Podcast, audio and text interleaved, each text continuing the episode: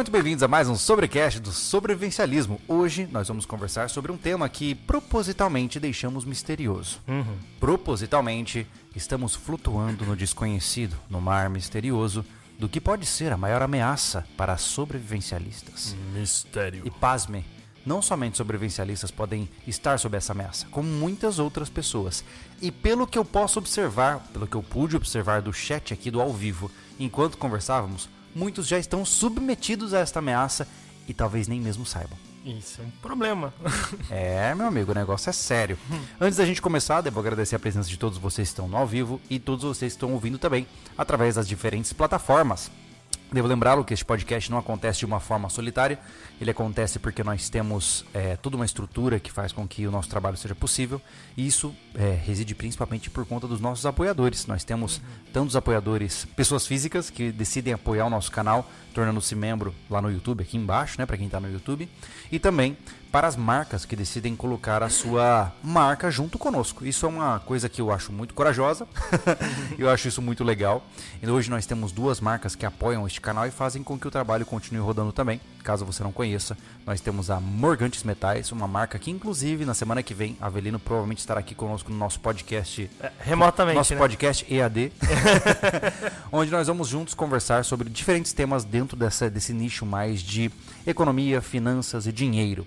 Enquanto, da nossa parte, hoje nós não vamos falar sobre isso, né? Mas, se você tiver interesse de conhecer o trabalho da Morgantes, fique à vontade para conferir, o link vai estar aqui na descrição. A Morgantes hoje negocia metais preciosos e joias.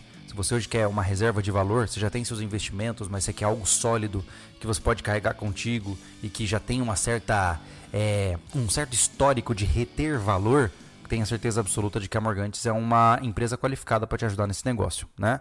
Além disso, se você tá para casar, quer impressionar a mulher, ou você mulher quer dar um, quem sabe uma pulseira, um colar pro seu marido, hum, fique à vontade para você conferir lá. Eles também têm esses produtos. É, inclusive, é, na semana passada, Uhum. é, tive um relato, não, duas semanas atrás, que o rapaz comprou o anel de noivado dele Olha aí. Morgantes. Olha aí que Muito coisa legal. boa, né? Então, por conta disso, é, saibam que eles são nossos parceiros e você pode encontrar esses produtos lá também. Por fim, o nosso segundo parceiro muito importante é a Palácio das Ferramentas, que é quem viabiliza tudo que vocês acompanham na nossa jornada aqui, Qualquer né? coisa relacionada à construção, É, é, tem a mão ran- deles eu, lá. eu- eu não imagino o rancho sem a Palácio das Ferramentas. Não. Eu não consigo. Ia ser muito perrengue. Porque você já imagina o açude lá. Como Não, é que a não. gente ia- não ia ter feito? Não ia ter feito. pô. Porque não ia ter como usar ferramentas lá. Não, é- porque a gente não tinha condição de ter o que a gente Não, de jeito nenhum. tem. Então, É. é, não, não- não é pra qualquer um aquilo lá que a gente tem, né? É. Hoje. E eles proporcionaram isso pra nós. É, então uma forma, se você gosta do nosso trabalho e confia em empresas que se envolvem conosco, compre lá alguma coisa na Palácio das Ferramentas, uma ferramenta que você está precisando, uma ampliar a tua oficina, ou ao menos montar a tua maletinha de ferramentas, tudo isso é muito bem-vindo também, né? Por Aí fim, fala, e fala que veio por causa de nós também, que dá uma ajudinha ali. Exatamente. E antes da gente partir para o nosso assunto, né, devo, eu devo tomar o nosso espaço aqui para falar sobre as coisas que são importantes. E temos mais duas coisas, três coisas importantes. Uma, ah, as coisas estão muito bem lá na loja SV. Tem muitos produtos legais por lá. Se, se você não sabe, nós temos uma loja de produtos exclusivos da nossa marca, onde a gente eh, traz o nosso brasão incorporado em produtos que a gente gosta. Inclusive, na terça-feira que vem, vai ser o marco do vídeo mais polishop da história do canal. A gente fez um vídeo de quase meia hora mostrando todos os produtos em detalhe para todo mundo que quiser conhecer. Né? E é, é Polishop mesmo. É polishop mesmo. É um Exato. vídeo que é pra mostrar produto que a gente vende. Exato. Então, se você quiser conferir, né, tiver interesse em apoiar ou carregar esse brasão contigo em vez de uma marca aleatória, fica à vontade para conferir a loja SV. E também, devo lembrá-los, o portal SV tá top, tá? O portal SV se tornou a plataforma que eu sempre sonhei que se tornaria. Né? Hoje nós temos uma tonelada de vídeos ali dentro. Nós temos um fórum agora só para usuários, temos chat para usuários, nós temos nossa, a gente tem tanta coisa, tem clube de tem- benefício. Tem banco de imagens exclusivo. Inclusive, eu, eu fiz um story esses dias com a, com a parte da imagem que a gente já vende a caneca, daquele homem que tá lá armado na Uhum. Cidade. Sim. E, e eu postei que lá o pessoal ah, salva pra. é, disponibiliza pra pa- wallpaper. Eu Disse, cara, tá disponibilizado lá no portal pra quem assina. Exatamente. e caso você tenha interesse também, ah, ainda estamos fazendo, vamos ver até quando vai ser viável financeiramente. Ainda estamos fazendo vídeos de armas de fogo lá no portal, né, filmando nossos treinos e tudo mais. Então, a gente tirou isso aqui do YouTube por razões óbvias, né? Todo mundo já sabe o que está rolando nesse mundo por aqui. Então, a gente preferiu se proteger, ficar mais é, cinza, é. ao menos para o público amplo. E estamos lá no portal falando sobre armas de fogo. Se você quiser conferir, é, tá aqui embaixo. Ou escreva aí, portalsv.com.br, tá bom? Exato. Inclusive, o Pedro tá aqui perguntando sobre se a gente já testou a parada lá que a gente falou na live exclusiva que teve os apoiadores. Testamos, Pedro. Testamos. Testamos. A gente, foi... vai, a gente vai mostrar para você o sistema funcionando lá no portal. Tá? Lá no portal. É. mas, enfim, tem muita coisa lá que a gente não tá postando no YouTube, tá? Talvez você diga assim, pô, Júlio, mas aí só quer postar para quem quer pagar. Sim, infelizmente, é. existem muitos conteúdos nossos que eles não são atraentes para o YouTube. Porque o YouTube ele é exigente em várias coisas. E tem coisas que é um desperdício postar. É. Porque você sabe que não vai dar certo. Né? Não é. vai atingir público nem ah, nada. Né? Inclusive, né? o Anderson, semana que vem, uhum. está em viagem para gravar, no mínimo, uma dúzia de vídeos só de sobre resgate. Sobre resgate, APH. Porque nossa. aqui, por exemplo, no YouTube não, é, não tem como fazer mais. Não, não, não, não, se paga. Não se paga, não tem como a gente fazer, mata o canal. E Essa o vídeo parada, também fica restrito, né? É, é, é. Entenda, uma coisa, quando a gente fala não se paga, é, é, que mata o canal. Quando baixa a visualização, o canal vai tomando vai tomando um, um, um shadow ban, lá, é, entre aspas. Né? É porque a gente tem que entender que, é, vamos dizer assim, que o algoritmo é uma mãe exigente, certo? Se você faz uma arte é, aquela mãe gosta menos de você. E ela uhum. te recomenda menos é, nas situações sociais, entende? E é mais ou menos assim. Então, se, se a gente faz um vídeo que foi fraco é, de visualizações, o próximo provavelmente vai ficar fraco, porque a gente entrou numa descendente, Isso, você entende? É. Então a gente tem que. So sobreviver no YouTube é muito difícil, tá? É. Eu vou ser muito honesto. E a gente já falou sobre isso, mas não em tom, tons de reclamação, tô falando em tons de negócio, né? Mas se você quiser conhecer essa outra faceta nossa, que a gente está adorando, ontem a gente teve live, ficamos quase duas horas em live conversando com os membros do portal, foi maravilhoso. Sorteio exclusivo também. Teve sorteio e tal, então se você quiser conferir, cara, é R$ 49,90 por mês. Uhum. Isso é um lanche que você come muitas vezes, né? Uma saída que você faz no mês, você vai gastar muito mais. Aqui né? na cidade, uma pizza é mais caro que isso. É, então, quem sabe, né? É. Quem sabe vale a pena aí para você esse investimento. É, e tá? vamos, vamos informar já que uh, o pessoal estão em 428 pessoas aqui. Uhum. O Anderson não está na mesa. É, é, ele, ele foi demitido. É. Ele se demitiu, decidiu vender a parte dele do rancho. Inclusive, ele está morando hoje na Nicarágua. Né? Ele foi para lá, ele foi minerar diamantes. É. Foi, Mas olha, é. pelo, ele, ele falou aqui no chat, pelo jeito ele queria estar tá na Nicarágua mesmo. ele está no congestionamento. Ele Ai, nem passou a ponte Deus. ainda. Nossa! Cara, ele tá muito ferrado. O Anderson não está presente no podcast porque ele foi pegar a sogra no aeroporto. Uhum. E para você chegar no aeroporto de Florianópolis, você atravessa, né? Tem que entrar na ilha de Florianópolis e ir pro sul da ilha de Florianópolis. Então, it's a nightmare. É, é um não, pesadelo. Eu né? não consigo. É. Quer tirar o Thiago do quadradinho dele ali e ficar meio é, bitolado, é sair daqui da cidade. Cara, congestionamento para mim é um terror Não. de várias formas diferentes. Eu já odeio dirigir, cara. E eu, eu, tenho, eu tenho um problema extra no meu congestionamento, porque como eu tenho um carro velho, eu nunca sei se ele segura as pontas. Eu sempre, esquentar. eu sempre tô ali e fico batendo olho na temperatura, o tempo todo. Ele pode estar arrumado, mas você sempre fica na neura, né? mas enfim, por fim, o último ponto que eu queria lembrá-los aí, pra gente começar o nosso papo de fato, tá? Se vocês não sabem, dia 19 de agosto eu estou, eu estou é, criando aí um seminário em São Paulo. Então, eu vou fazer um evento lá em São Paulo, presencial, tá? Não vai ter online, onde nós vamos conversar sobre códigos de conduta. É, a ideia desse evento é um seminário, nada mais é do que uma palestra, mas com um caráter mais acadêmico. Então, não é palestra motivacional para ficar lá gritando, não. É um bate-papo mais teórico. A gente vai trazer eu vou trazer toda uma referência histórica acerca dos pilares fundamentais que criam uma sociedade, o papel do homem e da mulher nesses pilares e como o distanciamento disso tem causado algumas dificuldades comportamentais e como a gente pode resgatar isso nas nossas vidas para criar um pouco mais de senso de propósito e de construção uh, eh, para sua vida, tá? Então, se você tiver interesse, não vai, provavelmente não vai ser um evento que vai mudar a sua vida. Ele não vai trazer verdades incríveis, mas vai ser uma boa experiência que pode trazer algumas ideias. Então, talvez te traga alguns insights interessantes e, claro, né? Você vai estar lá presente, vai ser um prazer dividir esse espaço com você também. Se você quiser ver, juliolobo.com.br, entra lá em seminário, é. tá? O intuito desse seminário é, é de enriquecimento, né? Mental, Exato. que seja, psicológico. É. E hoje, tipo assim, hoje eu, eu vou falar, né? A gente não, não tem uma turma cheia, absurda, por uhum. conta do, da escassez de gatilhos mentais na propaganda. O que acontece? Proposital. Eu poderia, olha só as narrativas, né? é. né? Eu poderia dizer assim: vocês vão presenciar o evento mais incrível de suas vidas que tem potencial transformador. Pessoas já mudaram suas vidas por completo ao ouvirem palavras-chave que eu vou trazer e somente para quem está lá. Ou seja, eu poderia fazer essa narrativa cheia de gatilhos de exclusividade, de blá blá blá, de blá blá blá. Mas não é isso que eu vou fazer. Palestras não mudam a vida de ninguém. Nós vamos juntos pensar, ter ideias, buscar por possibilidades. Eu vou trazer aportes teóricos e científicos para você aprimorar o teu comportamento e eu espero que te ajude. Ou seja, é por essas e outras que eu provavelmente vou morrer pobre. É. não, a gente vai, vai morrer rico, uhum. né? Ganhando dinheiro com outra coisa, mas não enganando as pessoas. Isso é verdade, Thiago. Esse, esse, o Thiago vai estar tá lá, inclusive. O Thiago é o meu assessor, olha só. Azar. É ele quem está gerenciando toda a parte de infraestrutura. Por isso que tá a né? bagunça. então fique à vontade para você ver, julobo.com.br, entra lá, seminário de código de conduta, tá? Mas enfim, anúncio os dados, uhum. né? Veja, gente. Primeira coisa que eu tenho que deixar claro aqui é que eu defendo que o mundo não está pior do que esteve.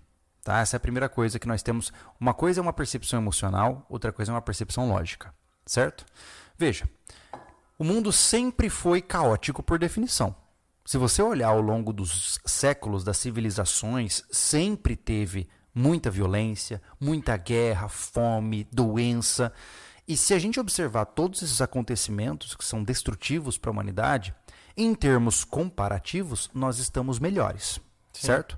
Por, pelo advento da tecnologia, nós agora estamos em um ponto onde, se você pega uma infecção, você toma um antibiótico e não morre. Exato. Você previne muito com vacinas. Esses dias eu, eu vi um, um, um vídeo do Pedro Loss, que a gente que é um problema viajar para o passado, né? Uhum. E ele não falou nada, ele falou muita coisa de física mesmo, né? Mas a questão é a seguinte: tu vai para lá, não tinha aquela vacina, tu vai pegar aquela doença e vai morrer. É verdade, é Entendeu? é verdade. Hoje a gente, a gente passa por enfermidades, por exemplo, quer ver uma enfermidade que foi uma das grandes pandemias do mundo? É, catapora. Hum? A catapora ceifou milhões de vidas. Hoje, quem lembra de catapora, lembra de, ah, é, quando eu tive criança eu tive umas bolinhas, né? É. Só. Então, assim, nós estamos em um tempo bom do ponto de vista de aumentar a longevidade e de diminuir o nível de sofrimento humano. Né? Hoje você está confortável. Você tem uma cadeira boa em casa, cara. Você tem comida. Você pode escolher comer, ah, hoje eu vou comer comida indiana. Nunca na história da humanidade você teve tantas facilidades. Hoje tu reclama né? porque só tem um sushi na cidade. É, mas só tem um, né? Então, a primeira coisa que é importante lembrar é que nós estamos em um período, eu já disse isso naquele vídeo que a gente soltou recentemente, né? Sim, do ponto de vista civilizatório, nós estamos na ponta que demonstra que a nossa civilização está em um processo de morte, certo? Uhum. Só que o problema, cara, é que as pessoas que ridicularizam essa minha visão, elas, elas têm uma visão cronológica muito pequena. Porque eu não estou falando que em dois anos o mundo vai acabar. Uhum. Eu estou falando que em 100 anos a nossa civilização vai deixar de ser como ela é. Ela vai mudar totalmente. Totalmente, anos, é. totalmente. Por quê? Porque estamos em um processo de mudança. Uhum, o que significa nessa transição é que a sua vida provavelmente não vai ser mais igual daqui muito tempo. Justo. Né? E nisso muita gente fica para trás. Uhum. É assim que acontece, né? Então, o primeiro ponto de entender é isso, tá? É, o mundo ele está muito bom hoje. Hoje você tem mais opções do que você nunca teve na história inteira da humanidade. Então, se você acha que você é azarado por você ter nascido nesse tempo, você está sendo, desculpe, um ingrato terrível. Porque é, eu tenho certeza absoluta de que você nascesse lá no século XV, com as pessoas defecando nas ruas, esgoto a céu aberto, tifo, sífilis, regaçando uhum. tudo, você ia pensar, nossa, como eu queria um pouco mais de conforto, né? Então, mas é, aí a gente vai para um ponto assim que eu acho que é inevitável. Hum. Eu acabei de ver um, um comentário por aqui que o rapaz nasceu nos anos 70. Uhum. E sim, era mais tranquilo. Então, Mas tem um motivo por isso, né? Tem, assim, ó, nós temos que entender que agora neste, nesses últimos 30 anos, nós entramos num novo momento da humanidade, que foi o aceleramento vertiginoso de informações. Uhum. Né? Sim, na década de 70 as coisas eram mais tranquilas porque as informações demoravam mais. O nível de informação está diretamente atrelado com a quantidade de desenvolvimento humana.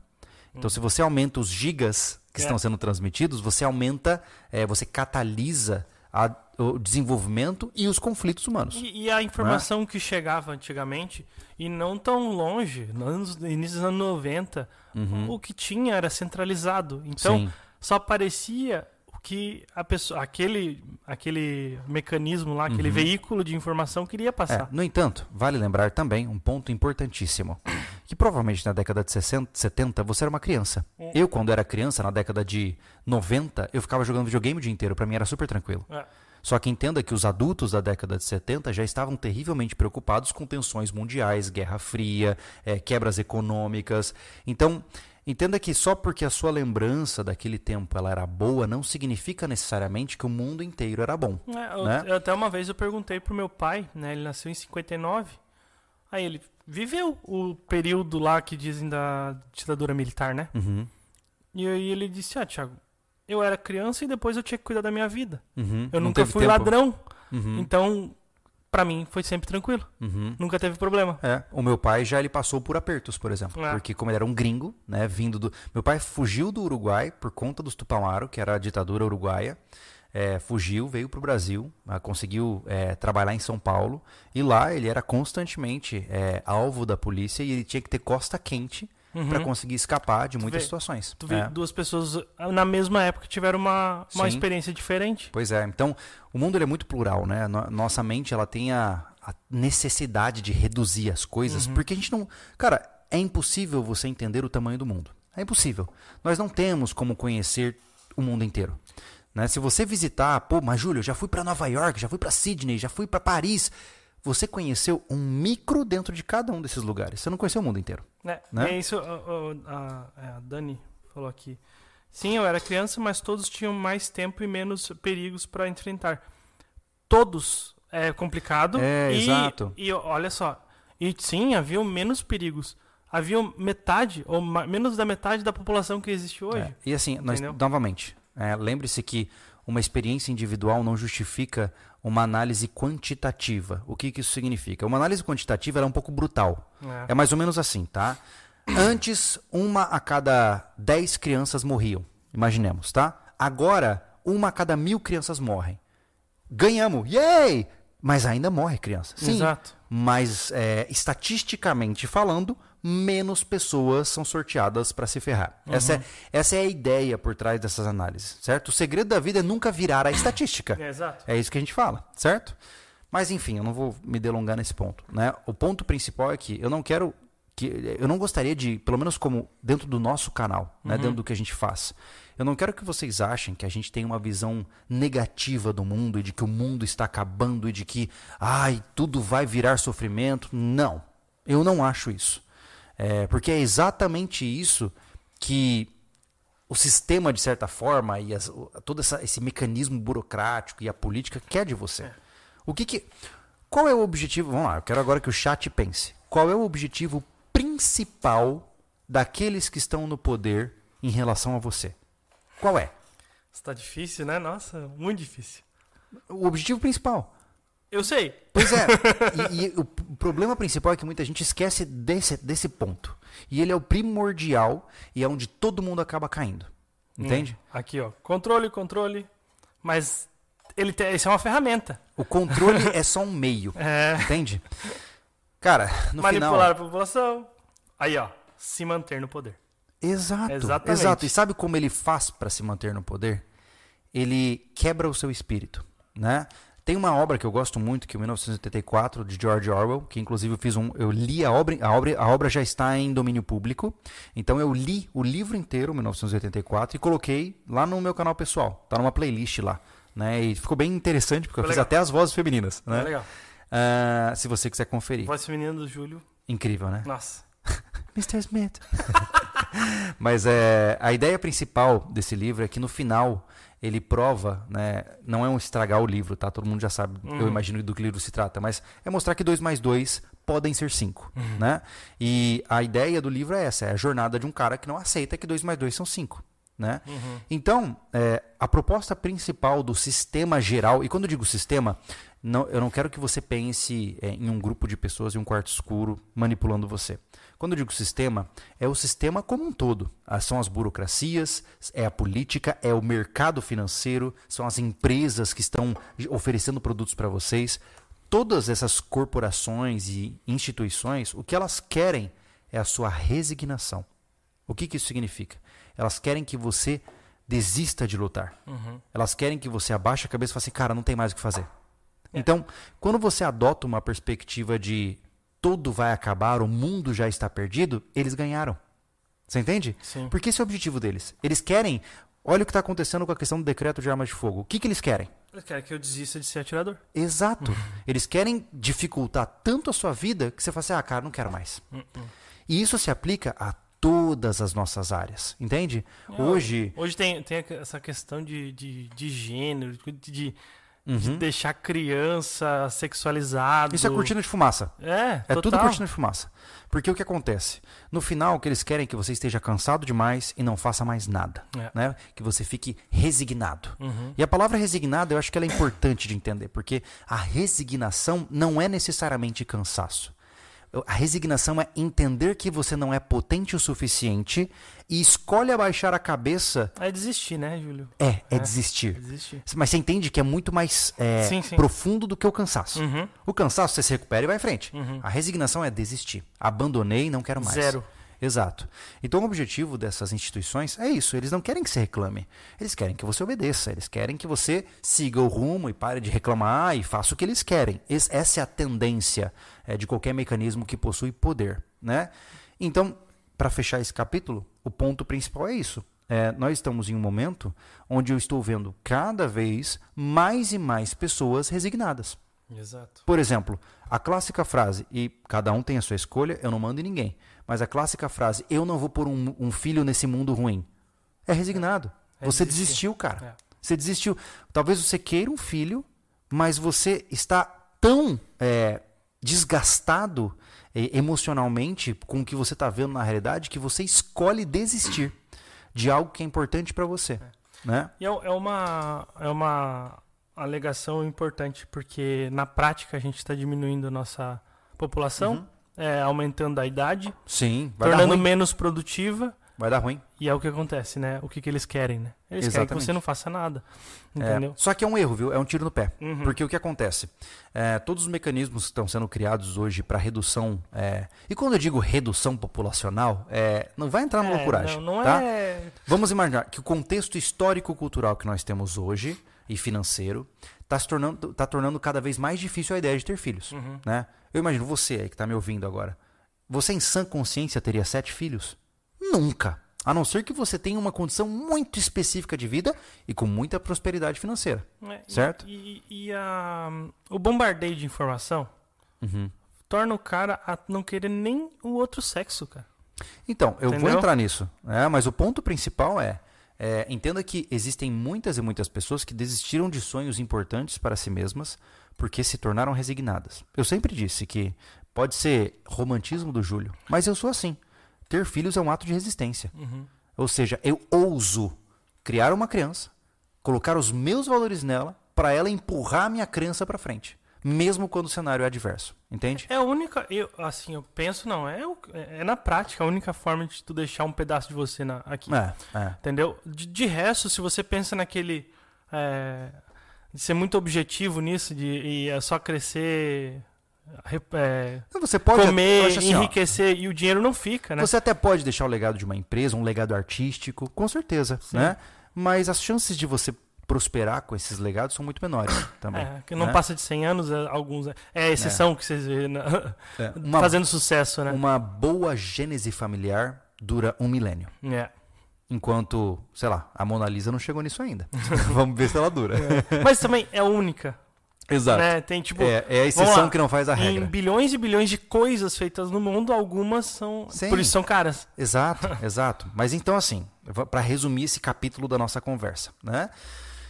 Nós não estamos no mundo que está acabando. Não, nós temos, uh, nós temos desafios, temos muitas coisas para fazer, desafios que talvez nunca os nossos antepassados enfrentaram, né? Você já, cara, olha que loucura. Hoje, um dos problemas para um jovem homem é se controlar para não ver a maior quantidade de sexo que ele quiser. Quando na história da humanidade um homem pôde ver milhares, ou até quem sabe dezenas de milhares de mulheres fazendo sexo no momento que ele escolhe, quando ele escolhe e nas categorias e configurações que ele escolhe. Isso é um problema, meu amigo, que o seu cérebro é incapaz de compreender. É e aí você é pego de sequestro. Né? Então nós temos novos problemas. Né? Enquanto os nossos antepassados lutavam contra a, a, a peste bubônica, hoje a gente luta contra outros problemas. Né? Então, sempre te, houveram problemas, eles só mudam de categoria. Uhum. Né? De categoria. né? É, o, o, eu vi um comentário ali, se tudo vai acabar, não uhum. faz sentido, né? Uhum. Tipo, é que não, passou. Gente, quando passa no chat aqui, se não é super chat, eu não consigo continuar Sim, lendo, claro. tá?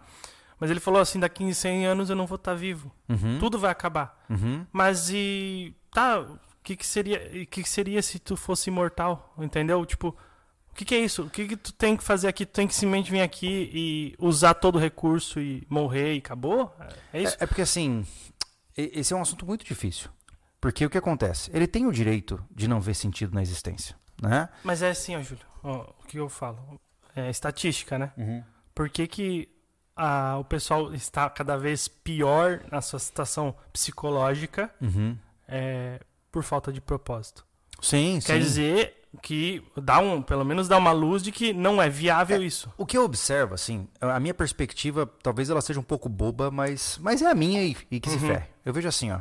Eu acho que você chegar nessa vida, usufruir as coisas sem se preocupar em deixar nada para ninguém é muito egoísmo. Por quê?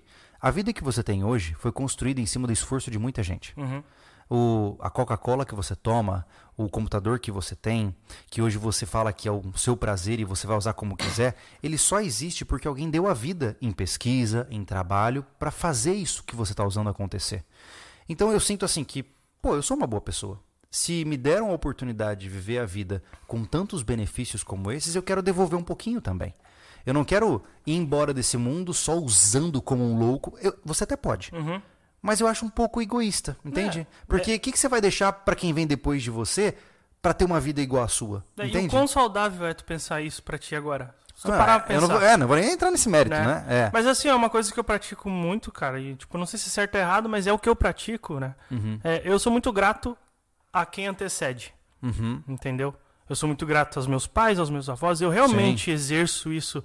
É, eu agradeço por tudo por mais, por mais que alguns perrengues que eu passei desde criança, uhum. eu agradeço porque hoje eu sou quem sou, estou com quem estou, né? tenho o que tenho Sim. por conta dessas coisas. Claro. Bom ou ruim é isso. Claro. Entendeu? É. Eu agradeço. Uh, por exemplo, o, o, rancho, eu sou muito grato por todos que passaram lá no rancho. Sim, claro. Ele Entendeu? só existe por causa é, disso. É, hoje, se alguém. Já veio gente falar no Instagram comigo que morou lá, que o pai nasceu lá. Uhum. Para mim, isso aí dá um é um gás, entendeu? É tipo, legal é, pra caramba. É, porque assim, ó, foi por conta deles terem passado por lá Sim. que hoje eu tenho aquele sonho de, de propriedade, entendeu? É, é muito, é muito egocêntrico, é muito narcísico. É. Você olhar para o mundo e falar assim, eu vou usar tudo o que eu quiser. Porque é um completo desrespeito com pessoas que deram suas vidas para construir o lugar onde você pisa, né? É uhum. sua escolha, mas é a minha visão, né? Eu prefiro que eu consiga, né, empurrar esse estado de vida que eu tive a oportunidade de usufruir para o outro. É aquela história. Uhum. Eu lavei um prato, né? Eu vou limpar esse prato e deixar ali para o outro poder usar também. Sim. Entende? Uhum. É o caso clássico de banheiro público. É. Né? O que demonstra que o banheiro público é o ato mais claro de que nós estamos em uma sociedade pendida ao niilismo. Uhum. Né? Porque o cara que chega no banheiro público e avacalha o banheiro inteiro, ele é um babaca. Porque ele despreza o trabalho das pessoas que fazem a manutenção daquele lugar e ele não pensa no próximo que vai chegar ali para fazer suas necessidades. Não, mas é, é né? quem um, depreda, depreda, depreda é, é. é. A, qualquer coisa, um ponto de ônibus. Que seja, Sim, exato. Entendeu? É, é uma falta de concepção de pertencimento exato. e de, de, né, de continuidade. Uhum. Mas enfim. Né? Esse é um ponto. Temos algum superchat? Não, né? Não, Podemos só o Léo Clemente nos mandou um superchat lá no início, eu agradeço. Valeu, Léo. Maravilha. Bom, então esse é um ponto importante. Agora, acho que está na hora da gente começar a falar sobre essa potencial ameaça. Né? É. Talvez agora o pessoal diga, será a inteligência artificial? já, será, já falaram. Será talvez o HARP? será um, serão os OVNIs? Será ah, o tsunami? Cara, a maior ameaça é aquela que você não tem interesse, certo? Porque geralmente a, o, so, o soco que te derruba é aquele que você não esperava. Uhum. Né? A rasteira que te bota no chão é aquela que o cara dá pelas costas. Não é verdade? Exatamente. E aí, cara, nós entramos no que foi considerada, considerado o mal do século, que é a depressão. A maior ameaça estatisticamente falando, de pessoas que vivem a vida moderna, ou seja, concentradas em centros urbanos, é estarem dispostas a desenvolver um quadro depressivo. É. Olha que loucura. Entenda que eu estou dizendo aqui que você tem mais chances de se tornar depressivo do que ser vítima de violência. Você tem mais chances de criar um transtorno ansioso do que você, por exemplo, ficar desempregado e morrer de fome. Que loucura. É, é uma loucura. e aí o cara fala assim, ah, mas aí não importa. Tenha certeza? Eu imagino que você talvez não saiba o quão séria é essa situação. Né? Não sabe. Assim, ó. Quem menospreza a depressão, uhum. eu suponho que é uma pessoa que não conversa consigo mesmo. É que. Que ela é... tá tão flutuante na superfície uhum. que ela não consegue entrar um pouco dentro de si. É, a primeira coisa que eu acho que é importante lembrar é que a depressão não é tristeza. Né? É, nós não podemos confundir, poxa, se hoje você acordou triste, né? Isso não significa que você está depressivo. Nossa, não. Né? Inclusive, se você perdeu um ente querido e está chorando por uma semana, você não está depressivo, tá? Então, o primeiro ponto para a gente entender o que é depressão é, primeiramente, parar de banalizá-la. Né? Se tem uma coisa que me incomoda muito, é banalização desses termos. Sabe? Qualquer termo, né? Eu lembro, cara, quando eu estava na faculdade, tive a oportunidade de fazer estágio na Santa Casa de Campo Grande, né? E lá na ala, na ala psiquiátrica, não sei se é assim ainda hoje, mas você tinha duas alas, a ala, B, a ala A e a ala B. Uhum. A ala A eram dos indivíduos psicóticos, que eram os esquizofrênicos, bipolares, etc. E na ala B você tinha os depressivos, né? E essas alas, elas tinham vibes completamente diferentes. Era assim, eram extremos, sabe? E uma das coisas que sempre me incomodou, uma vez que eu tive essas experiências, é ver as pessoas menosprezando termos. Uhum. É que uhum. nem tem um termo que me, me, incomoda muito, que é o tal do toque. Uhum. Ah, não, eu sou perfeccionista, eu tenho toque. Não. Cara, você não tem toque. Porque se você tivesse toque, você ia entender que isso ia te perseguir pro resto da sua vida, você ia ser internado várias vezes por isso, sabe?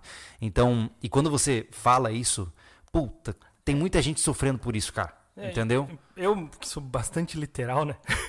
me incomoda quando, quando a pessoa vê um, um, um azulejo ao contrário, ai, meu toque pula. É. Que isso? É tipo assim, sim, você talvez tenha uma necessidade de organização. E é. que bom, que bom que você é organizado. Sua vida vai ser mais fácil. Só não. Só para com esses termos, tá ligado? Porque, tipo, se você falar isso do lado de uma pessoa que tem transtorno obsessivo compulsivo, ela vai ficar extremamente chateada com você. É, então, entendeu? Do, do, da mesma forma, ou até um pouco mais, é a questão do TDAH. Mesma coisa, mesma é. coisa. É, a isso aí é um buraco tá, fundo, né? A pessoa é. tá com uma falta de atenção e. Ah, eu acho que eu tenho TDAH. Tá é. ligado? Uma simples falta de é. atenção. O problema é que aí ela vai no psiquiatra e recebe um rótulo. Exato. É. Tem esse problema aí. Ainda. Tem psiquiatra tirador de pedido. Tem um é, monte. Tem. Mas, enfim, eu não vou nem entrar nesse mérito, que esse buraco é a fundo. Vamos é. focar no principal, né?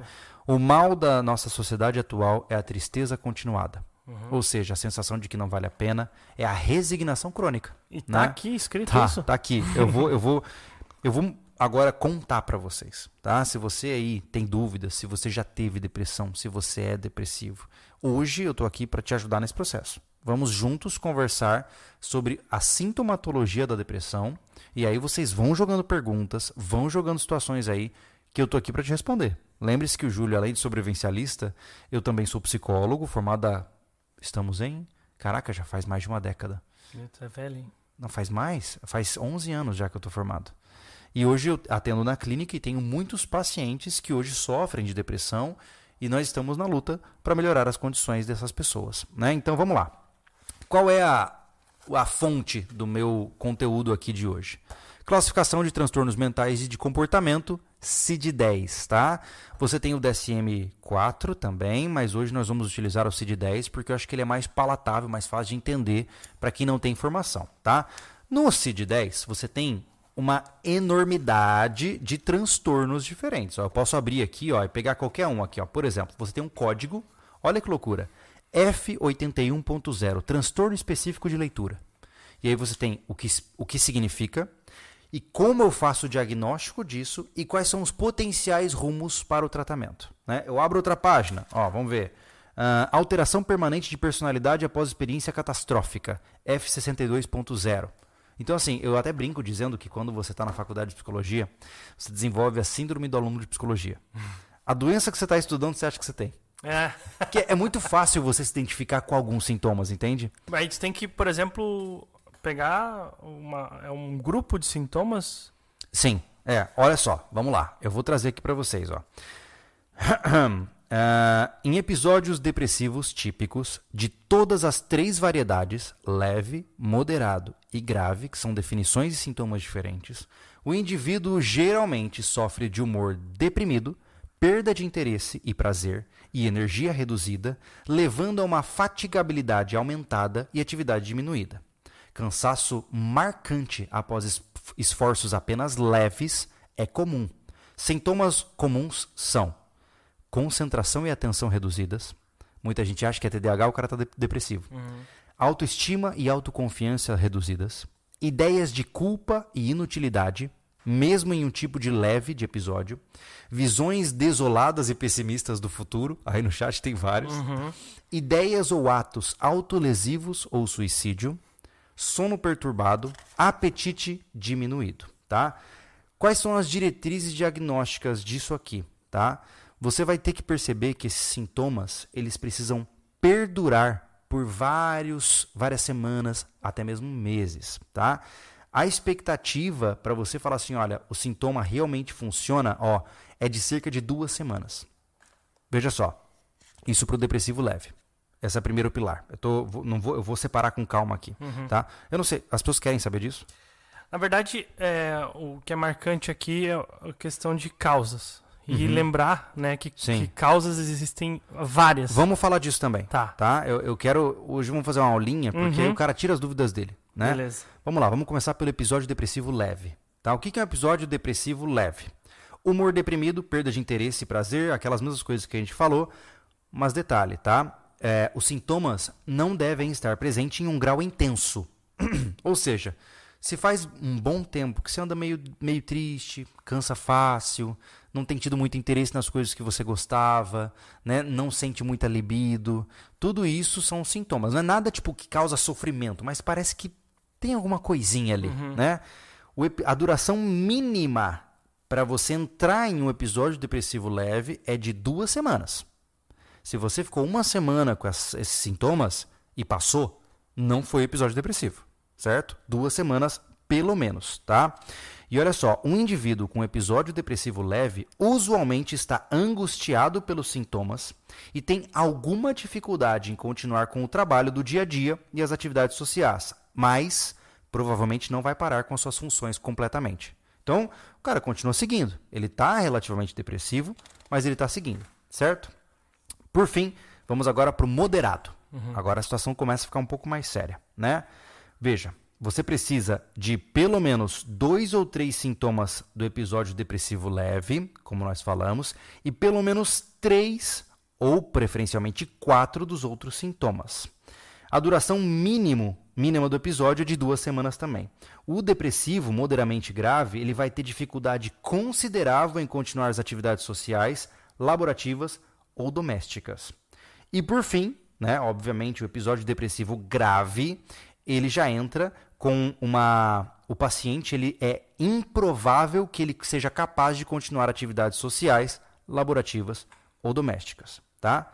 Então o que acontece? Olha que loucura, né? Nós estamos falando aqui de uma doença, um desequilíbrio neurológico que tem sintoma inicial psicológico, que avacalha tanta química do seu cérebro que você não tem mais capacidade de levantar da cama. Uhum.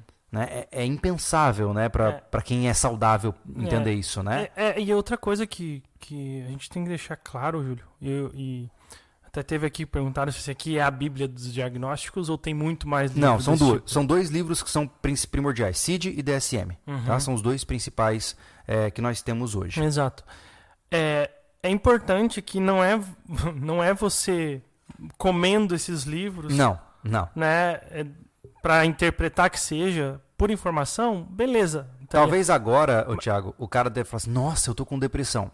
É. Calma, não é bem por aí. Você é. tem que consultar o profissional. Sim. Porque sim. é muito fácil, uh, ainda mais uh, é, para quem já tem uma, por exemplo, quem já tem uma, uma, uma parte no DNA, que uhum. também é uma, sim. uma das causas, sim. né? Sim. É, se afundar nisso quando ele estava bem. Exatamente. Entendeu? Então, a, a, a opinião tem que vir né? Isso aqui é consultado pelo, pelo, pelo profissional. Não por você. Você não vai ler é. e diagnosticar a si mesmo. Não, é por isso que eu falo. Aí você vai abrir qualquer página aqui, é capaz de você ter qualquer transtorno. Uhum. Porque você não tem a concepção completa, você tem um fragmento do, da informação.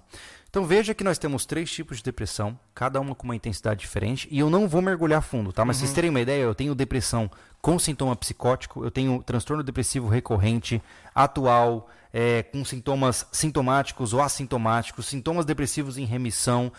Assim, ó, você tem uma variação enorme de sintomas. Mas a questão principal é: para quem não acredita muito na, na, questão da depressão, eu acho que um, um bom, é, um, bom, um bom exemplo é o seguinte, tá? Imagina assim, ó, se você não acredita que a pessoa não tem força para levantar do sofá, né, ou da cama, imagine que você toma uma garrafa de uísque e luta contra os sintomas uhum. da embriaguez. Você não vai conseguir, é. certo? É mais forte que você, uhum. porque é um desequilíbrio químico neurológico. Então não é porque você não quer, você é incapaz. Entende? É, é, bem, é bem importante salientar isso aí, né, cara? Que não é uma força de vontade só. Existe preguiça, existe. A gente não está não tá excluindo outras coisas. Exato. Existe a... preguiça, existe indisciplina. O cara muitas vezes está desidratado, comendo mal, entendeu? Nem sempre é depressão. É. Né? Por isso que tem que ter um, um, profissional para para diagnosticar isso, né? Sim, tem inúmeras variações. Por exemplo, uhum. uma das variações muito presentes hoje em dia, que infelizmente você vê muito em casos clínicos, é o burnout, uhum. né? De uhum. pessoas que trabalham até fritar a cabeça, né? Sim. E o cara entra em um episódio depressivo que é posterior ao burnout, né? É uma coisa assim complicadíssima, né? Mas por que que eu tô trazendo isso para vocês, cara? Porque o que tem de gente se matando sem saber que tá se matando é absurdo, tá? Tem, olha que loucura. É, quando você vê um cara é, acelerando demais na rua, quando você vê um cara bebendo mais do que ele deveria, quando você vê uma pessoa se afogando em trabalho para não pensar na vida pessoal, essas pessoas estão num mecanismo de autodestruição. E talvez elas estejam sob um episódio de depressão e não estejam cientes disso. Sim, é possível você estar em depressão e não, não saber. É. E aí o que acontece? Você começa a perceber que você está engordando, que você não tem mais vontade de fazer nada, aí você começa a beber mais e. Cara, tem muita gente que se matou por isso. É, uma, uma coisa importante que a gente fala muito sobre a questão do lobo solitário, né? Que a gente comentou num podcast junto com o Guinter até, essas uhum. coisas. Pra te ver a importância de estar com o próximo. Sim. Entendeu? Sim. Porque sim. às vezes o Júlio acabou de falar, às vezes você não percebe. Às vezes é. você não notou o que está acontecendo ali. É, o problema é, é, que a pessoa acha que ela tem controle do que ela pensa. Não, não existe Entendeu? isso. Né? você nunca vai saber exatamente como você está.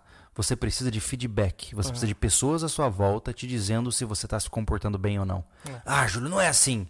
Ok, é. meu caro. Então você vai discutir contra toda a formulação da ciência comportamental é. que existe hoje. Né? Quando, quando, quando eu declaro que eu sei tudo, eu provei que eu não sei nada. Ah, isso, não, isso é um fato. Entendeu? Mas o que eu digo assim é que existem alguns fatos que eles são incontestáveis.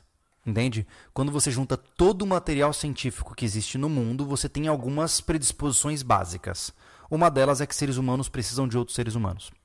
Então, se você fala para mim que você vive bem sozinho, não precisa de ninguém, você provavelmente está com algum transtorno. Uhum. Porque não é comum, não é saudável e a sua mente vai degringolar. Se você disser que não, ou você está mentindo, ou você está é, é, se fantasiando como um ser é, é alienígena, ou é, você simplesmente não está percebendo que você está apodrecendo.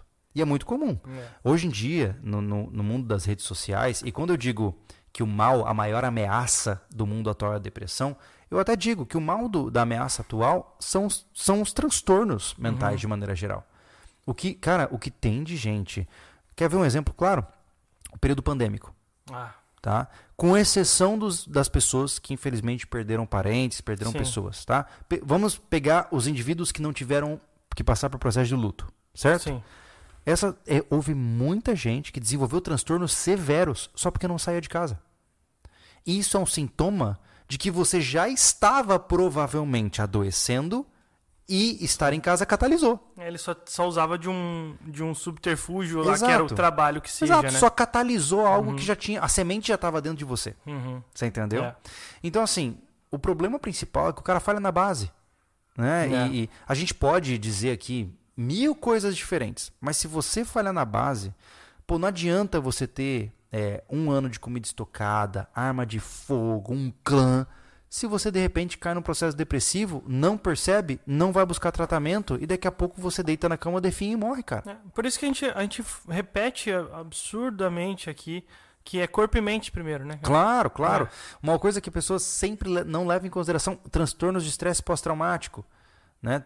Muitas e muitas pessoas, eu vou dizer que grande parte delas, para não dizer todas, uma vez que passam por situações de violência, vão pagar um preço alto em sua sanidade mental. Uhum. Né? E, e, e, o cara hoje, ele considera. O problema é que a nossa mente ela se engana. Né? Ela acha que ela está no controle. Sim. E você não está no controle.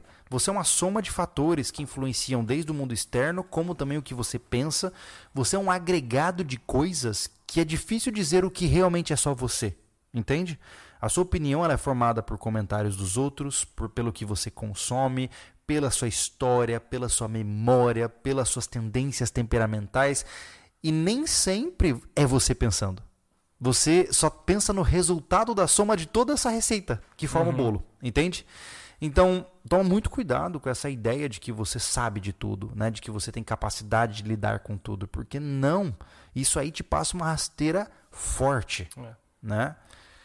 Júlio, vou falar aqui de um relato do Neto. Ele mandou um. Manda. O Neto Armelin. Ele uhum. mandou um superchat. Ele falou: A depressão mata. Eu já tentei o suicídio e fui salvo pela minha família e pelos meus amigos. Sugiro a todos que procurem ajuda. Isso é muito importante. Cara, se tem uma coisa importantíssima, é a seguinte: não é demérito você pedir ajuda. De verdade. Ninguém vai achar que você é um fracassado, que você é um perdedor. Não vai. Esse tempo já se foi tá? O tempo onde o homem não chora, o tempo onde você tem que lidar com tudo sozinho, senão vão achar que você é um covarde, um fraco, já se foi. É. Eu tenho certeza absoluta que a sua mãe, o seu pai, ou a sua esposa e os seus filhos preferem um pai que está doente do que um pai que se matou. Tenho certeza absoluta disso. É. Então, se você hoje está desconfiado, cara, que você não está, você não tá bem, porque você sabe, você sabe disso, cara. Não adianta se enganar. Hum. Né? Quando você para pra pensar, você, cara, tem alguma coisa errada. Você sabe. Sim. Então você sabe no teu âmago quando tem alguma coisa que tá fora do teu controle. Que você tá sentindo um negócio estranho, que, pô, isso aí tá fora do comum. Se você tá sentindo isso, não deixe isso crescer dentro de você, pô. Vai atrás de ajuda, pô. E, e buscar ajuda. Não tô falando pra você fazer terapia com o Júlio. Não é, não é isso. Conversa com a tua família. Primeiro, é, olha para quem é a sua base de apoio, olha para quem te ama, né? E fala assim: olha, eu não estou bem, vocês podem me ajudar? O que, que eu posso fazer? Se você não tem uma base de apoio, ou se a sua base de apoio não for capaz de, de resolver esse problema, busque por ajuda profissional. Porque é uma infâmia é, ver tanto potencial humano caindo pelo ralo, é, sabe? E, assim, essa é minha opinião. E aí tu vai ter mais autoridade para falar, mas assim, o Douglas perguntou aqui: posso ir atrás de um psiquiatra primeiro, ao invés de psicólogo? Tô mais disposto a transformar meu cérebro em mingau do que conversar demais. Douglas, assim, ó, é, qual é o correto? Tá? Vamos por partes. É, eu vou te falar o cenário ideal, os problemas que acontecem hoje e é, as alternativas. Combinado? E aí eu espero que a maior parte das pessoas consiga ouvir isso com tranquilidade. O tratamento de transtornos mentais ele é multidisciplinar. O que, que isso significa? Que um único profissional ele vai, ele vai ser insuficiente no tratamento. No processo de depressão, nós temos duas variáveis diferentes. Tá? Você tem a parte química do seu cérebro e você tem a parte emocional, que são aspectos internos seus que, de certa forma, você caiu em depressão porque você interpretou coisas que isso gerou sentimentos que então criou desequilíbrio, desequilíbrio químico, certo? Entenda que a sua depressão ela surgiu pelas coisas que você pensa. Uhum.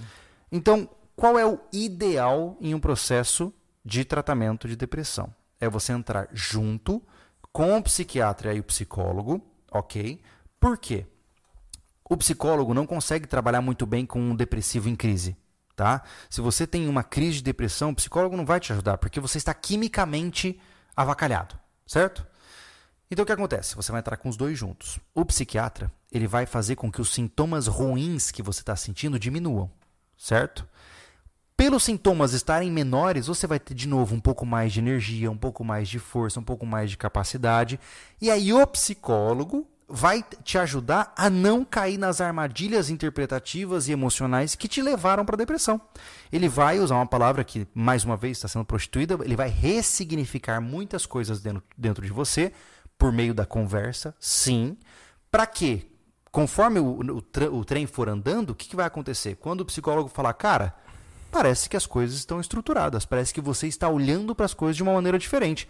Aí você faz o desmame da medicação lentamente, para que então você se sustente sem os dois.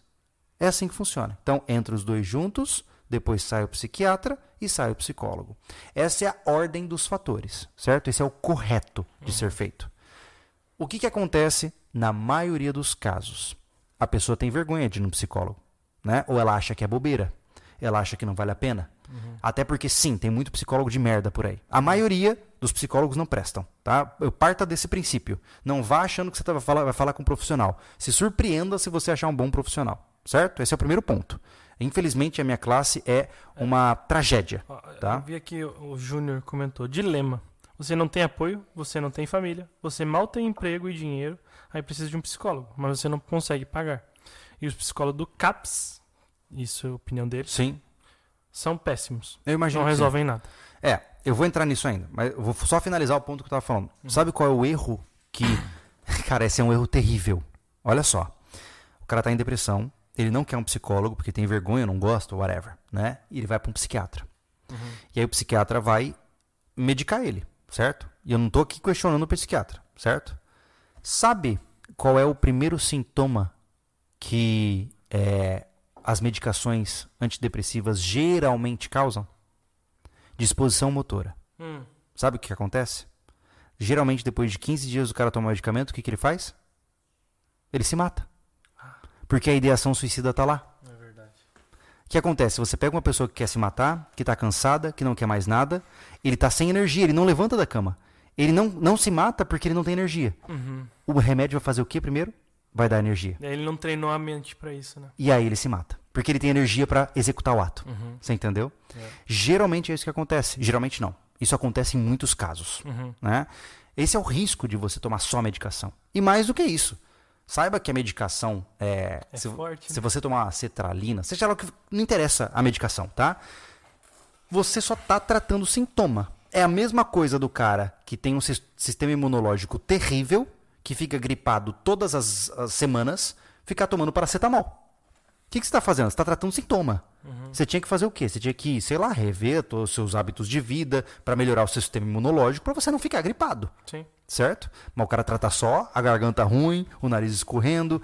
É o mesmo erro. E vai então, passando uma massinha na parede. Exato. O problema é que daqui 10 anos, você com medicação tarja preta, tomando lá no psiquiatra, tudo certinho, Parou de tomar remédio, o que, que acontece contigo? Você volta no estado anterior. Quase que instantaneamente, né? Exatamente, porque você tá com uma muleta que quando você tirou tua perna tá quebrada ainda, pô. Não, e, Entendeu? e causa de, é, dependência, né? Se não Exatamente. faz o desmame correto, você tem crise de abstinência. É terrível. É. E outra, e você tem efeitos colaterais. Sim. Quando você toma um tarja preta, entenda que você não ganha só. Você ganha e perde. Entenda que ela é uma droga psicoativa certo?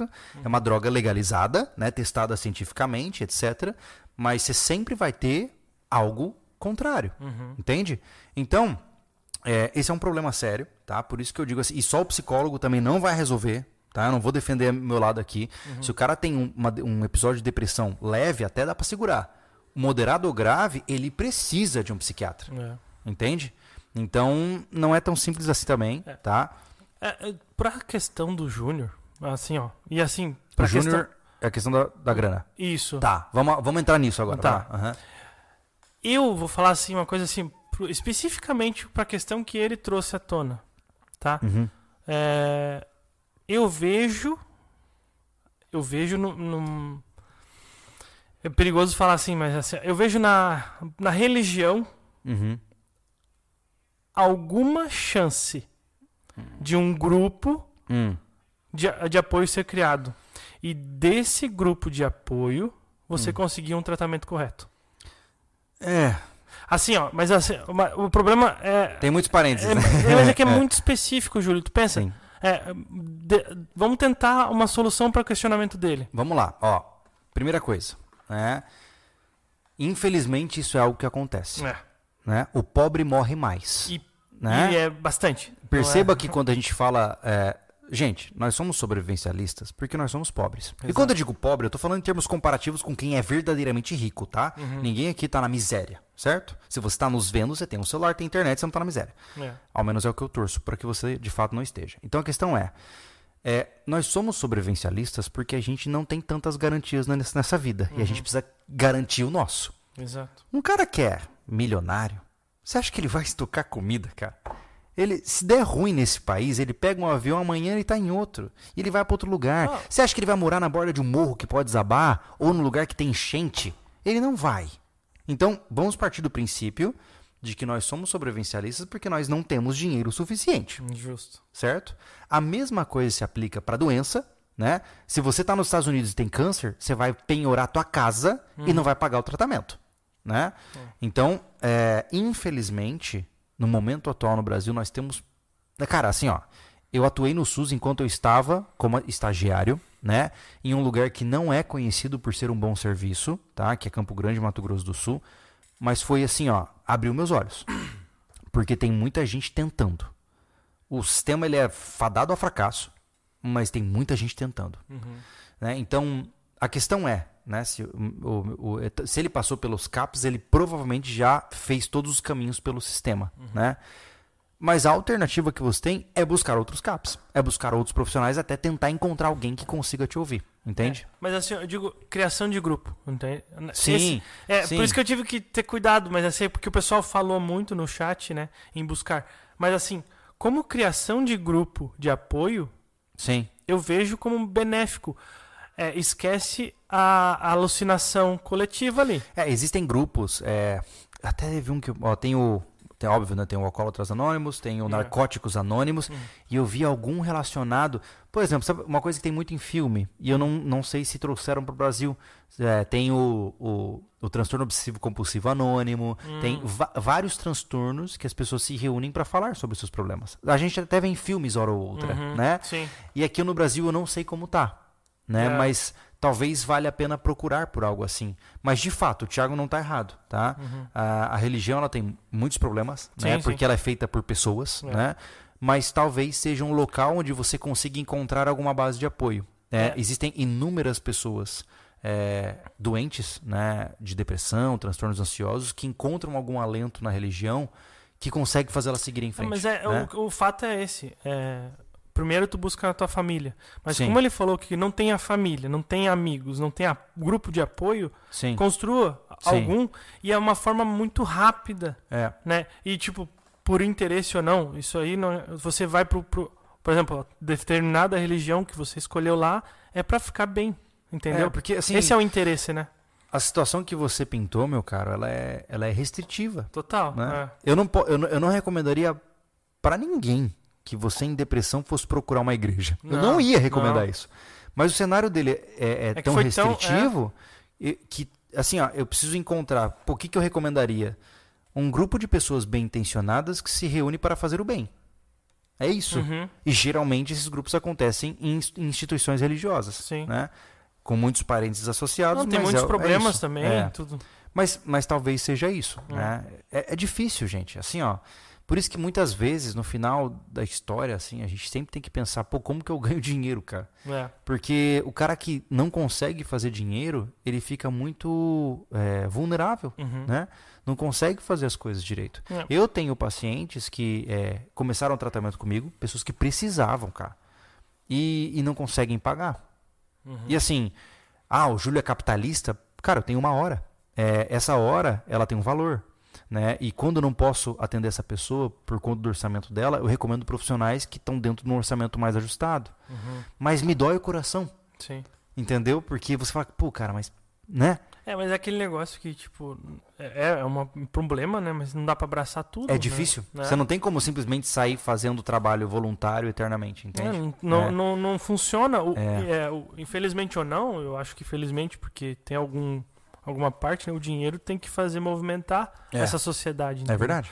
Então, por mais que aqui, por exemplo, ninguém nasceu em berço de ouro, ninguém aqui é rico, não, não. a gente trabalha, a gente não ganha dinheiro. E trabalhamos muito. Trabalha inclusive. e trabalha é. pra caramba, é. entendeu? E busca sempre algo atrás e até eu, eu, eu estou sempre atrás disso, né? É. E me incomoda que hoje em dia a pesquisa está prejudicada por conta de é, o problema, da facilidade Thiago, que estão divulgando. O né? problema é que assim, ó, é, infelizmente, algumas pessoas. Eu, eu vejo assim, ó. Como é que eu posso dizer isso sem soar, sem soar rude? Né? O que acontece? Algumas vezes você se torna fruto das suas escolhas. E você vai pagar o preço por isso. Então o que acontece? Se, enquanto jovem, você, por ser inseguro, escolheu não se relacionar com pessoas e se escondeu atrás de um computador, e hoje você não tem coragem nem mesmo de fazer uma entrevista de emprego, não tem amigos, não tem uma namorada, entenda que você se colocou nessa posição. Para começar, você escolheu estar nessa posição uhum. para fugir de um desconforto inicial, você se colocou num desconforto muito maior. Sim. E, e, assim como muito, assim como esse exemplo, existem inúmeras pessoas que construíram uma vida regada a más decisões, e elas se veem num momento trágico, onde elas não têm a quem recorrer, uhum. e aí o que elas fazem? Elas culpam o universo. E aí fica fácil, entende? E aí fica é, extremamente conveniente você culpar o universo pelas escolhas que você tomou, né? E é uma tristeza, porque eu sei que é uma pessoa que precisa de ajuda muitas vezes, uhum. mas é, ela está num ponto onde você não consegue alcançá-la. É verdade. É uma tristeza. É, né? não, não tem. É, não dá pra salvar todo mundo. Mas eu vou dizer, Thiago, por que, que eu faço lá o meu canal pessoal? Porque... É uma forma. Você entende? É uma forma. É, ah, Júlio, então você é um capitalista de merda. Não. Veja, o que, que eu faço para tentar ajudar na medida do possível, sem cobrar nada de ninguém? Eu faço vídeos para o YouTube, hum. né? Além do Júlio sobrevivencialista aqui passando carvão nos dentes, né? Você tem o Júlio psicólogo, né? Lá no meu canal pessoal, eu tô lá falando de psicologia, respondendo, eu faço live respondendo dúvidas, eu faço vídeos tentando trazer visões sobre comportamento humano. Então, se você não tem dinheiro no momento para gastar com a sua saúde mental, você tem que se rechear de pessoas que possam te trazer ideias, é. né? Ler bons livros, consumir boas, boas, bons conteúdos, né? É. Essa é a essência. É, né? O problema é isso. É, você tá no buraco e cava mais fundo. Exato. Entendeu? Então, Exato. tipo, é, isso é difícil sem um grupo? Sem mas é nada, é difícil, mas, Thiago. Sabe o que acontece? O cara ele cultivou uma vida de cavar mais e mais o poço. Ele tem hábitos consolidados de estou triste Hum, vou tirar mais 10 centímetros de terra. Entende? Uhum. E para você quebrar essa, essa, essa, essa rodada, o cara precisa de uma coisa muito importante para ele. É por isso que eu falo que uma ODR ela tem um transformador, ela tem um potencial transformador verdadeiro. Sim. Porque dentro da psicologia existe, existe um elemento chamado quebra de estado.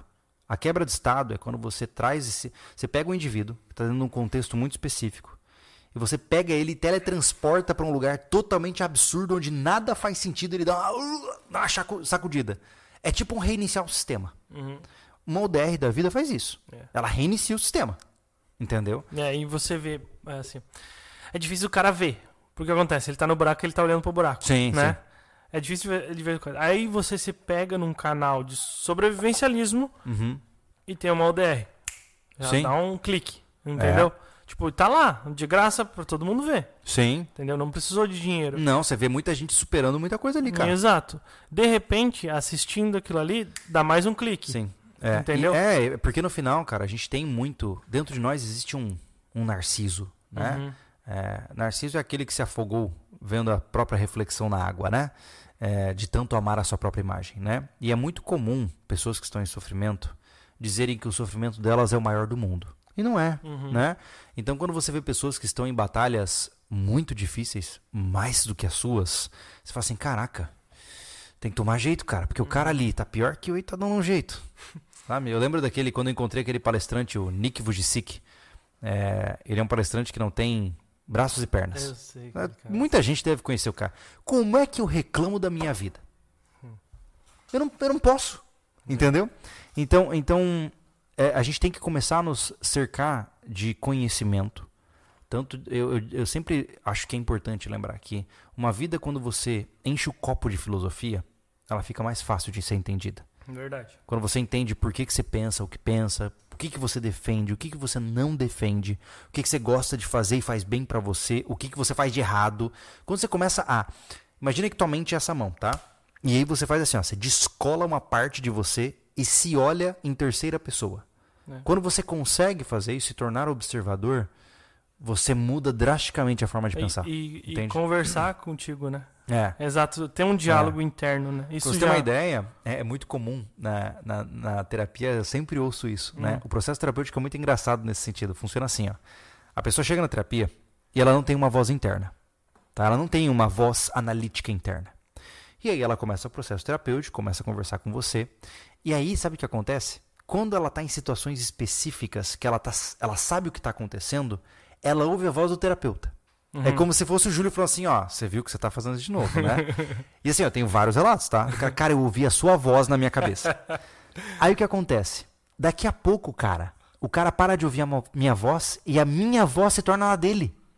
Justo. O que acontece? Ele não só introjetou o terapeuta, como ele se tornou o próprio terapeuta. E aí eu dou alta. Boa. Você entendeu? Porque aí, ok, agora você pensa sobre o que você pensa. Vá, voe, Entendeu? E é maravilhoso ver isso acontecendo, cara. É muito legal. É, é muito legal, legal, demais, cara. É. É, é, e eu, eu, assim, eu, eu tenho muito isso, né? De conversar comigo. Eu, eu busco muito saber mais de mim mesmo, sabe? Eu, eu tenho esse tesão uhum. pela, por saber minha mente uhum. funciona. E, e por isso que eu por, por, buscar muito, eu sei que eu não sei de nada, né? Aí o Júlio me, me trouxe isso que, é, que não, é, não, é, não, não é comum. A questão é que muitas pessoas não têm essa voz interior. E para mim, eu acharia. É, é quase insano, né? É. é. Eu não consigo. É. É, pra te ter uma ideia, o tanto da quarta dimensão, tá? Eu uhum. não consigo entender como a pessoa não conversa é. consigo mesmo. Entende? Pois é. E tem muitos, viu? É. Tem muitos. São pensamentos rudimentares, né? É. A pessoa nunca parou para pensar, mas peraí. Por que, que eu tô pensando isso, pô? Por que, que eu tô sentindo isso?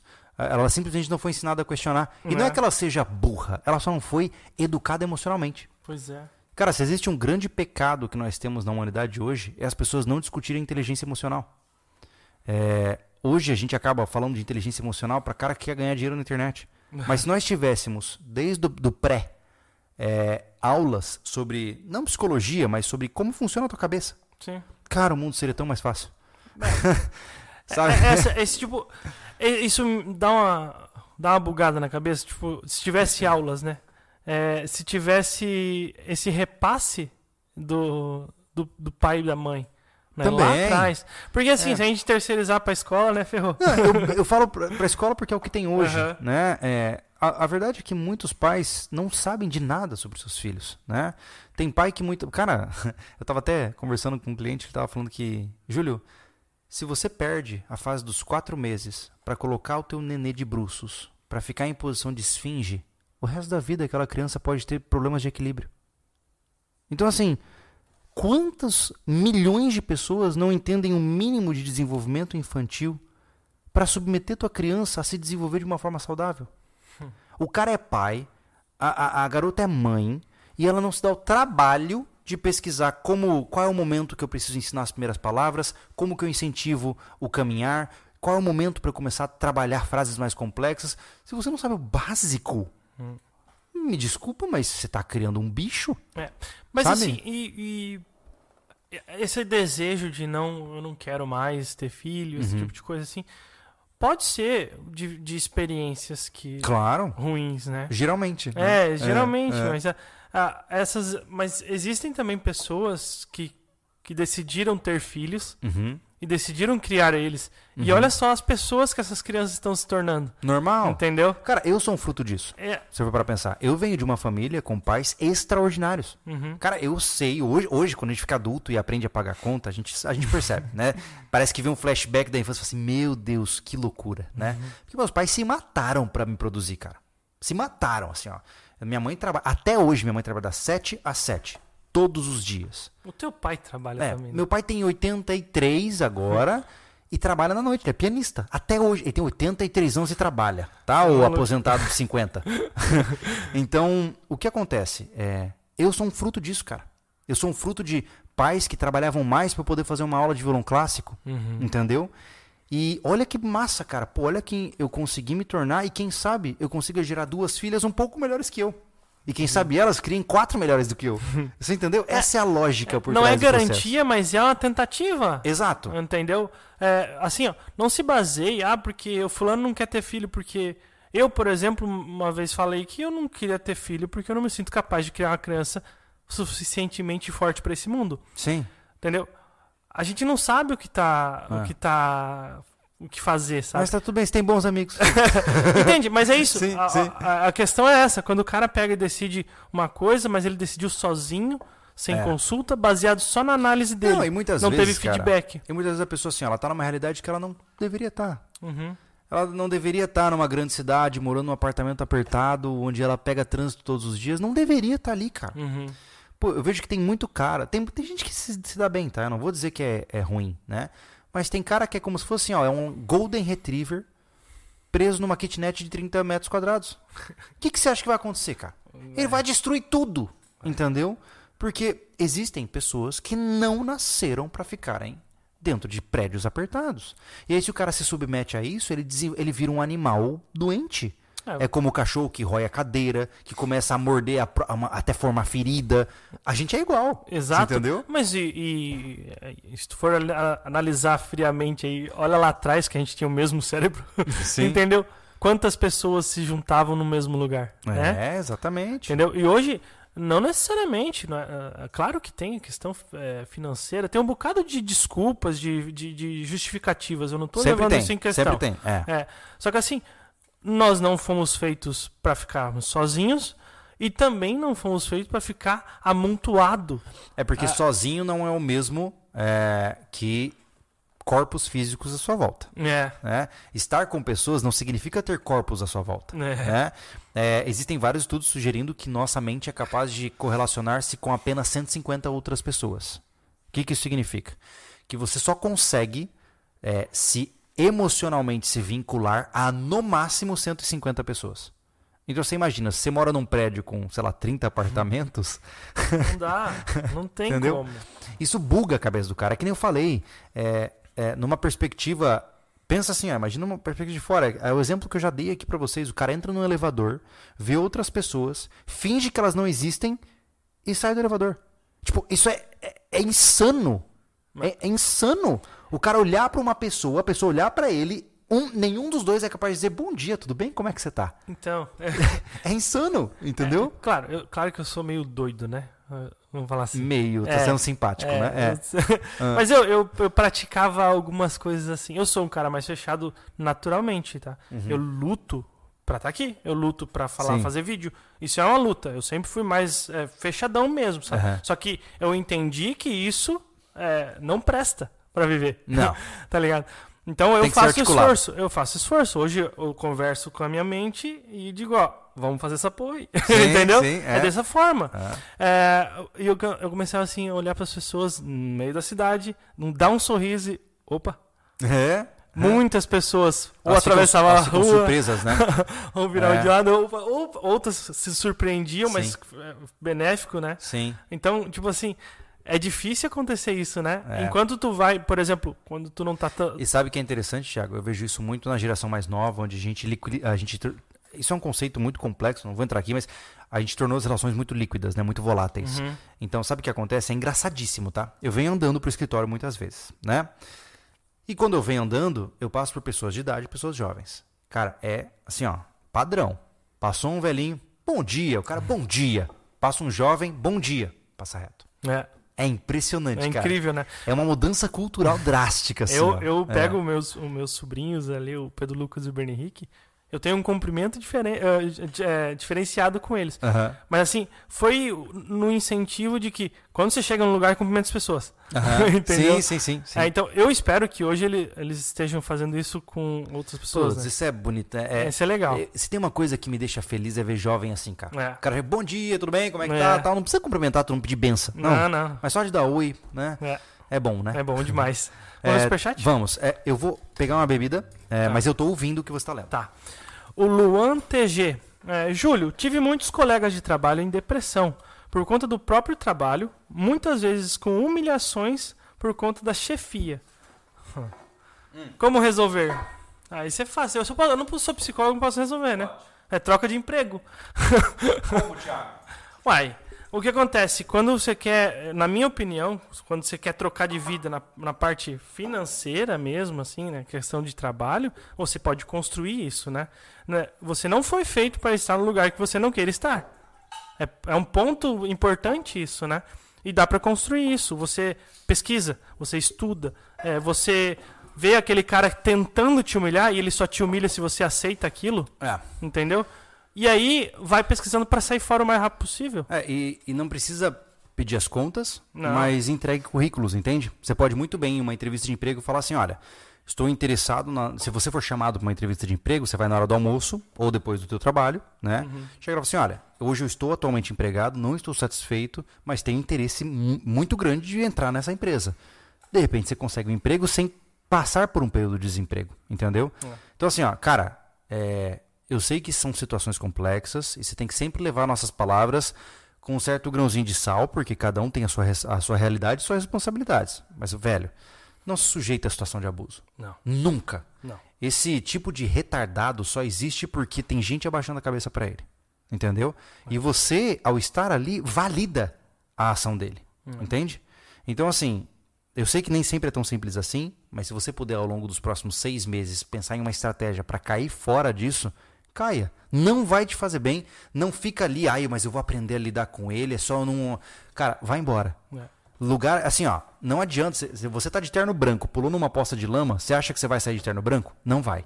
Você vai pagar um preço da sua saúde mental por lidar com gente abusiva.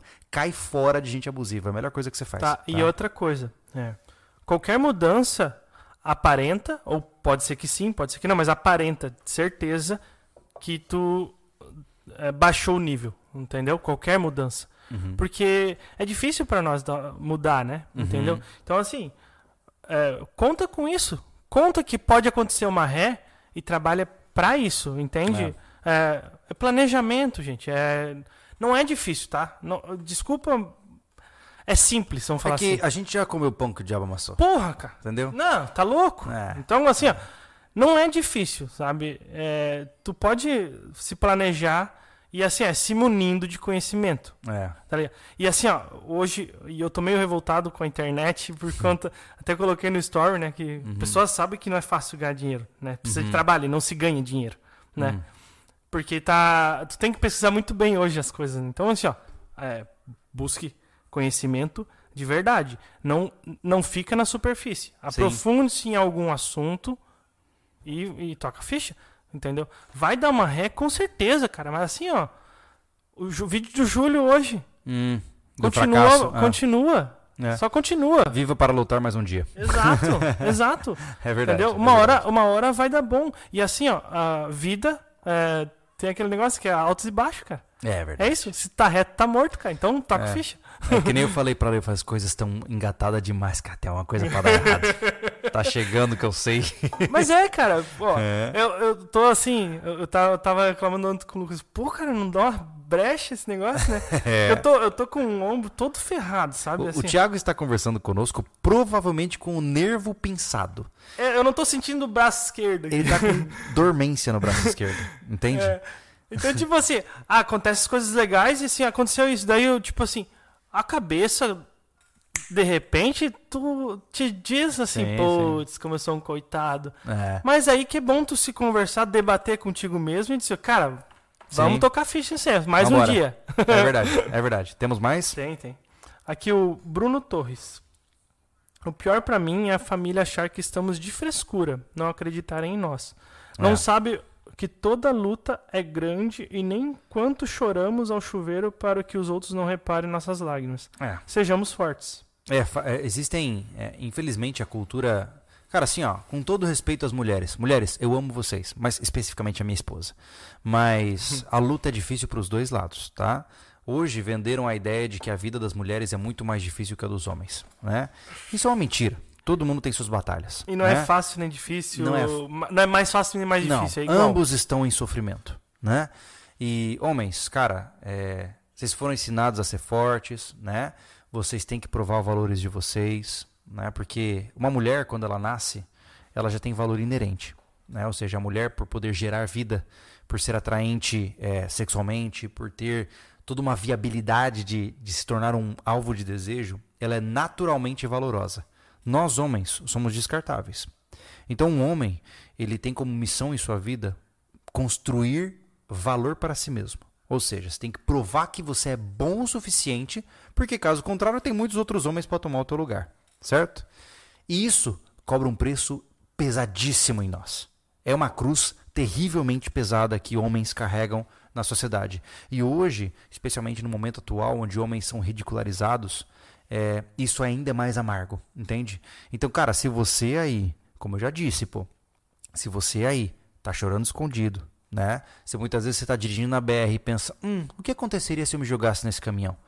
Vai buscar ajuda, cara. Não é tarde, pô. Não é tarde. E como Entendeu? eu disse, cara, a família tá achando que é frescura. Beleza, se eles não querem te ajudar, busca um grupo. Exato, vai procurar alguém que te entenda, Entendeu? vai procurar um grupo, se você tiver condições financeiras, vai procurar uma terapia. Assim, ó, não, sub, não subestima, tá? Não. não subestima porque pô, bicho, o que a gente tem mais de valoroso nesse mundo é a nossa saúde mental, cara. Hum. Se você deixar isso cair, todo o resto perde sentido. Não. Você pode se tornar bilionário, mas se você está em depressão, o que adianta? Não. Entende? É, nesse caso, é difícil tomar a decisão e tomar a, a ação, mas, como você disse, seja forte e toca o barco. Exato. É, é, é como eu falei, não é uma propaganda, mas é porque assim, ó, eu só faço as coisas que eu realmente acredito, cara. Uhum. É, bicho, nós estamos em um momento onde todo mundo está dizendo para você que o que você acredita é errado. Certo? Você. Vamos lá. Você, eu, eu vou falar especificamente para homens, porque até porque a nossa população de, de, de, inscritos aqui é a maior parte homem. Uhum. Você, homem, branco, é, na casa entre os 18 e 35, todo mundo fala que você está errado por acreditar no que você acredita, né? em grande parte. É, você tem inúmeras insuficiências, você é inseguro de si mesmo, você sabe que você não vai dar conta, mas está todo mundo esperando que você dê conta, e você não sabe como vai prosperar, e tá todo mundo dizendo que você é um fracassado, mas ao mesmo tempo todo mundo espera que você seja bem sucedido. Você entra no teu Instagram e todos os seus amigos estão se dando bem, e você não. E aí você pensa, cara, o que está de errado comigo? Simples, você está com uma série de erros cognitivos e está te faltando filosofia. Então, como eu disse, é, muitas vezes é, conhecer mais sobre o mundo de maneira mais ampla, sair do básico, conhecer mais as teorias que suportam o comportamento humano e que suportam as ideias dos homens, vai te trazer muito alento no coração. Entende? Então, como eu falei, pô, vai lá no seminário, cara. Você vai gostar. Se você é, é de São Paulo, dia 19 de agosto eu tô lá, cara. Vai no seminário, você vai gostar. E mesmo que você não goste, provavelmente eu vou te causar alguma coceirinha na cabeça. Entende? Então, e não é, eu não quero fazer isso como propaganda, é porque eu realmente acredito que tem muita gente que precisa. Uhum. É, tem muitos caras que eles não entendem qual é o papel deles. Entende? Tem muita gente que não sabe para que serve um homem hoje, cara. É. E aí o que acontece, é, e com todo o respeito do mundo, mas ao mesmo tempo discordando com veemência, você não nasceu para passear com um Yorkshire todos os dias. você não nasceu para isso. Você pode gostar disso, você pode ter a cultura disso, mas você não foi criado naturalmente para isso. E isso vai te cobrar um preço, pô. E eu não estou dizendo que você não deve passear com o Yorkshire e que você talvez ame ele. Que bom, É um feliz. exemplo, né? De... Mas é um exemplo. Entenda é. que quando você se distancia da sua origem é, tradicional, da sua origem genética propriamente dita, de espécie, você vai pagar um preço. É, tem tanto termo é, prostituído que é a gente fica escolhendo é difícil, demais, né? É difícil, não Mas, tem assim, como falar. A né? masculinidade é, é potência. É, pô. Então, entendeu? É, a gente tem que resgatar isso de uma maneira que seja saudável, hum. sabe? Para você, óbvio, você não precisa sair tacando fogo em tudo na sua vida. Não é esse o objetivo. Isso Eu... ia ser homem, ia ser moleque, né? É, exato. É, mas é tá na hora de repensar, sabe? Repensar um pouquinho sobre o que, que você precisa fazer para se sentir mais parte de quem você é, pô né, de resgatar o, o, o, esse componente animalesco que você tem dentro de você, que você está suprimindo há um tempão porque todo mundo fala que é feio, é. entende? Então. E não é, desculpa, mas não é gritando numa palestra. Não vai acontecer isso, não, tá, gente? Não, não, que bizarrice. não, não é isso. O que mais nós temos aí? Vamos lá. O Magnus mandou um forte abraço. Valeu, Magnus. O... Sempre presente aí. Pedro Henrique, há, há 10 anos eu fumei maconha e desde então eu tenho crises de psicose. Uhum. Mas nunca busquei ajuda psicológica, pois eu vejo o psicólogo como a última esperança. E tenho medo de não resolver e, e eu perder essa âncora de esperança. Olha, meu caro, é, o que ele está falando tem sentido, é. né? É, pessoas que possuem... É o seu? É, né? Vamos ver. Não, é o teu. É, é o teu. Ai, não para. Parou. Parou. É. é muito comum acontecer, tá? Pessoas uhum. que possuem uma hereditariedade de transtornos psicóticos, por exemplo, se você tem um esquizofrênico na família, se você tem um bipolar na família, e você usa uma substância que altera o seu estado de consciência, você pode, por conta da substância, desbloquear o genezinho ali na hora uhum. e entrar em psicose, tá? É, por isso que é, é, é, complicado, por exemplo, muita gente defende a liberação de drogas e tal. Não vou entrar nesse critério, mas uhum. o problema de qualquer substância que altera o funcionamento da sua mente é que ela pode ligar alguns genes que você tinha guardadinho e te colocar no estado esquizofrênico, no estado de bipolaridade, no estado de mania. Então, isso é um risco drástico, né? E se você está há 10 anos passando por episódios de psicose, entenda o seguinte, meu caro. Esses estados vão piorar, certo? A psicose ela é considerada uma doença progressiva que ela vai aumentando a intensidade e a frequência dos seus surtos. Tá? Então, o que, que isso significa? Que você precisa, provavelmente, entrar em contato com um psiquiatra, primeiramente para evitar que os surtos aconteçam. Por exemplo, eu, eu acho que o exemplo mais interessante é, por exemplo, a esquizofrenia. Né? Imaginemos que a nossa mente ela é uma bola de vidro. Tá? Quando você tem um surto psicótico, né, por exemplo, uma esquizoparanoide ou algo assim, cria-se uma rachadura, tá, naquela bola de vidro. Cada surto que você faz cria uma nova rachadura. Uhum. Você está fragmentando a sua mente. E se você não evita esses surtos, a sua mente vai se desagregar e vai virar pó.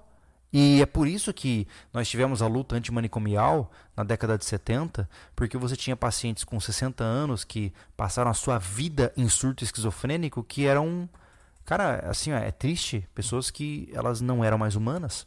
Elas comiam as próprias fezes. É, é insano, assim. Uhum. É, é um ser que não é mais humano mesmo. Ele fragmentou a mente por completo, né? Então, se você tem tido é, episódios psicóticos onde você ouve vozes, vê coisas, é, alucinações auditivas, visuais ou até mesmo é, qualquer, um, qualquer tipo de alucinação ou delírio, cara, vai para um psiquiatra. É a primeira coisa que você tem que fazer, tá? É, porque é melhor prevenir do que remediar. É. Certo? É que é, quando ele falou da última esperança, ele tá com essa âncora, é essa questão do psiquiatra aí de diminuir esses sintomas. Uhum. Aí o, o, psicólogo consegue Exato. trabalhar. É, só que assim, o psicólogo ele é a manutenção. Quem vai evitar que os surtos aconteçam são os remédios. Sim. Não tem jeito. Uhum. Né? O, é, indivíduos que sofrem de transtornos psicóticos, eles vão precisar de medicação. Não tem jeito. Uhum. Não tem como vencer a psicose é, com força de vontade. Uhum. Entende? Antônio Henrique. Boa noite, senhores. Apenas deixando minha contribuição. Valeu, Obrigado. Antônio. Obrigado, tá? Max Demétrio. Pode explicar a ideia de criar um filho melhor, entre aspas, do que o pai? Eu acredito que tenha me desenvolvido muito bem até então, mas acho meio desumi des desumilde uhum. olhar para trás e dizer que sou melhor que meu pai. Mas não é um, eu acho assim, ó, não é. É que não, não é, uma, uma posição, né? Mas assim, não é uma posição do filho determinar que está melhor do que o pai. É a posição do pai determinar que Exatamente. o filho está melhor que ele. Exatamente. Entendeu? É isso. É essa é. posição, não, não é ao contrário. Primeiro, a vida não é uma competição, hum. certo? Você não precisa ser melhor do que ninguém. Você precisa ser uma boa pessoa e tentar colaborar para que o mundo continue funcionando, certo? Essa é a premissa básica. Segundo, como o Thiago posiciona de uma maneira excelente, é, quem diz o quão bom você é não é você mesmo. Certo? Se eu falar para vocês que eu sou o melhor segurador de copos do planeta, não tem sentido nenhum. Eu preciso de uma organização com várias pessoas, numa análise muito criteriosa para dizer se eu sou o maior segurador de copos do planeta. Então a autoridade ela é conferida, ela não é proclamada, certo?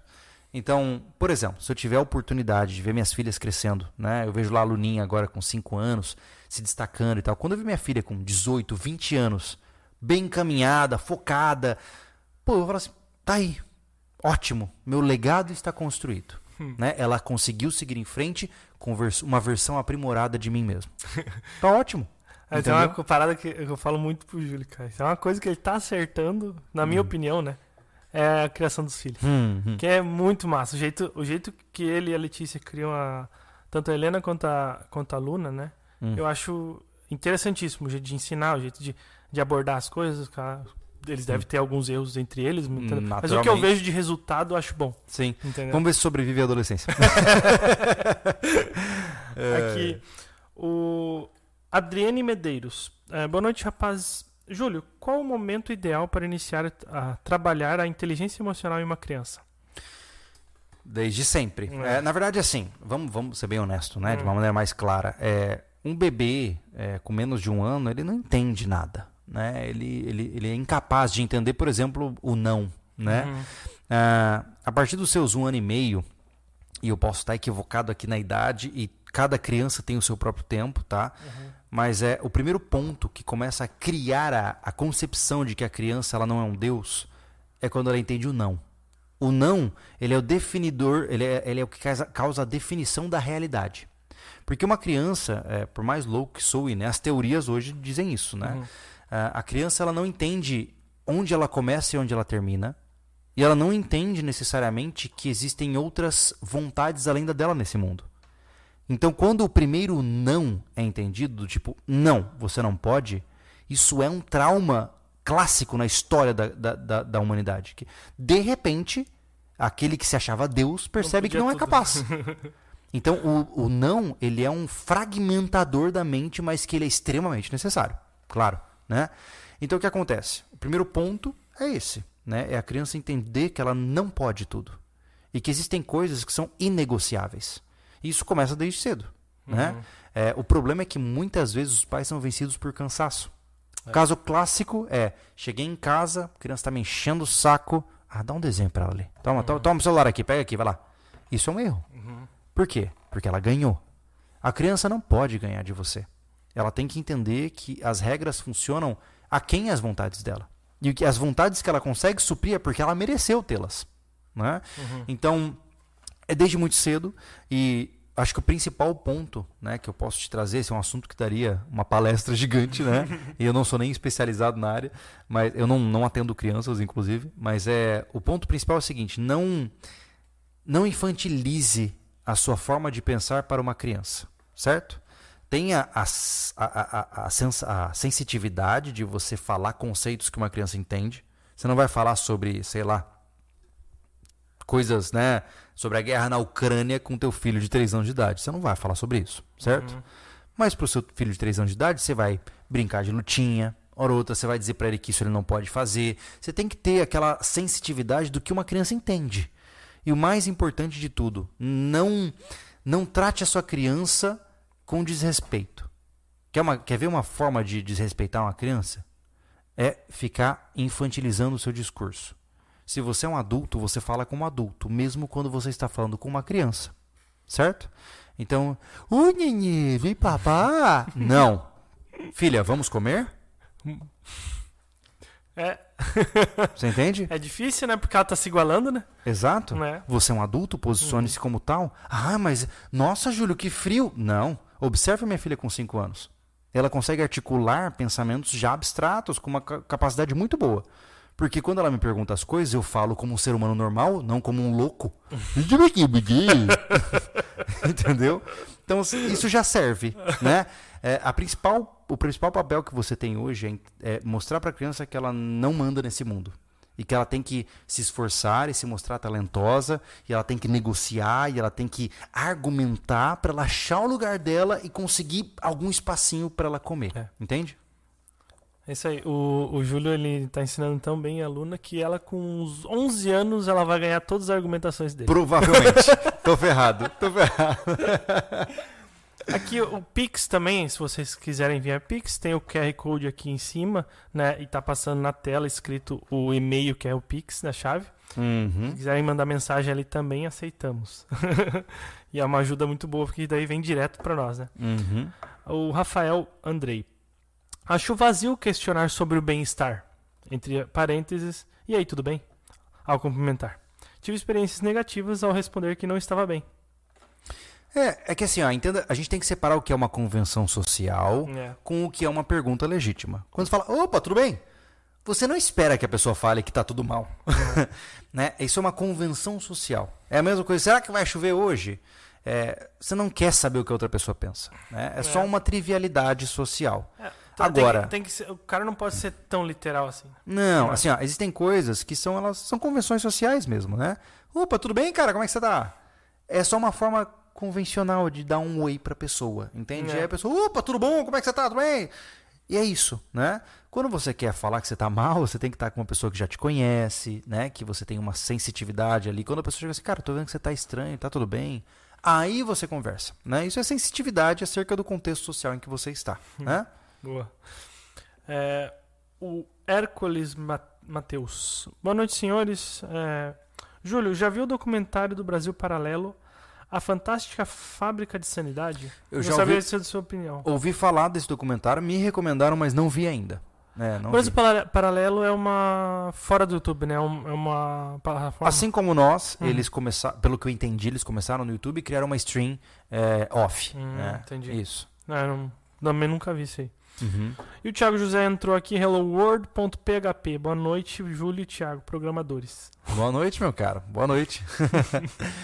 é, temos é. comentários no chat que são importantes de serem lidos? Não, aqui no chat eu vejo muito, teve muita gente falando é, sobre questão de suicídio, uhum. né? E eu acho que a gente já, já passou, abordou esse tipo de coisa, né? É uhum. difícil, né? Eu vejo muitas respostas, eu não consigo achar quem falou tal, uhum. mas né, muitas respostas para essas pessoas. Uhum. Esse, esse incentivo é bom. Eu queria entrar no assunto, Júlio. É, pode ser curto, de repente, né? Mas assim, é legal que as pessoas incentivem. Uhum. Só que assim, ó, é, entenda uma coisa: quando tem alguém mal, é, você dizer siga seus sonhos é vazio.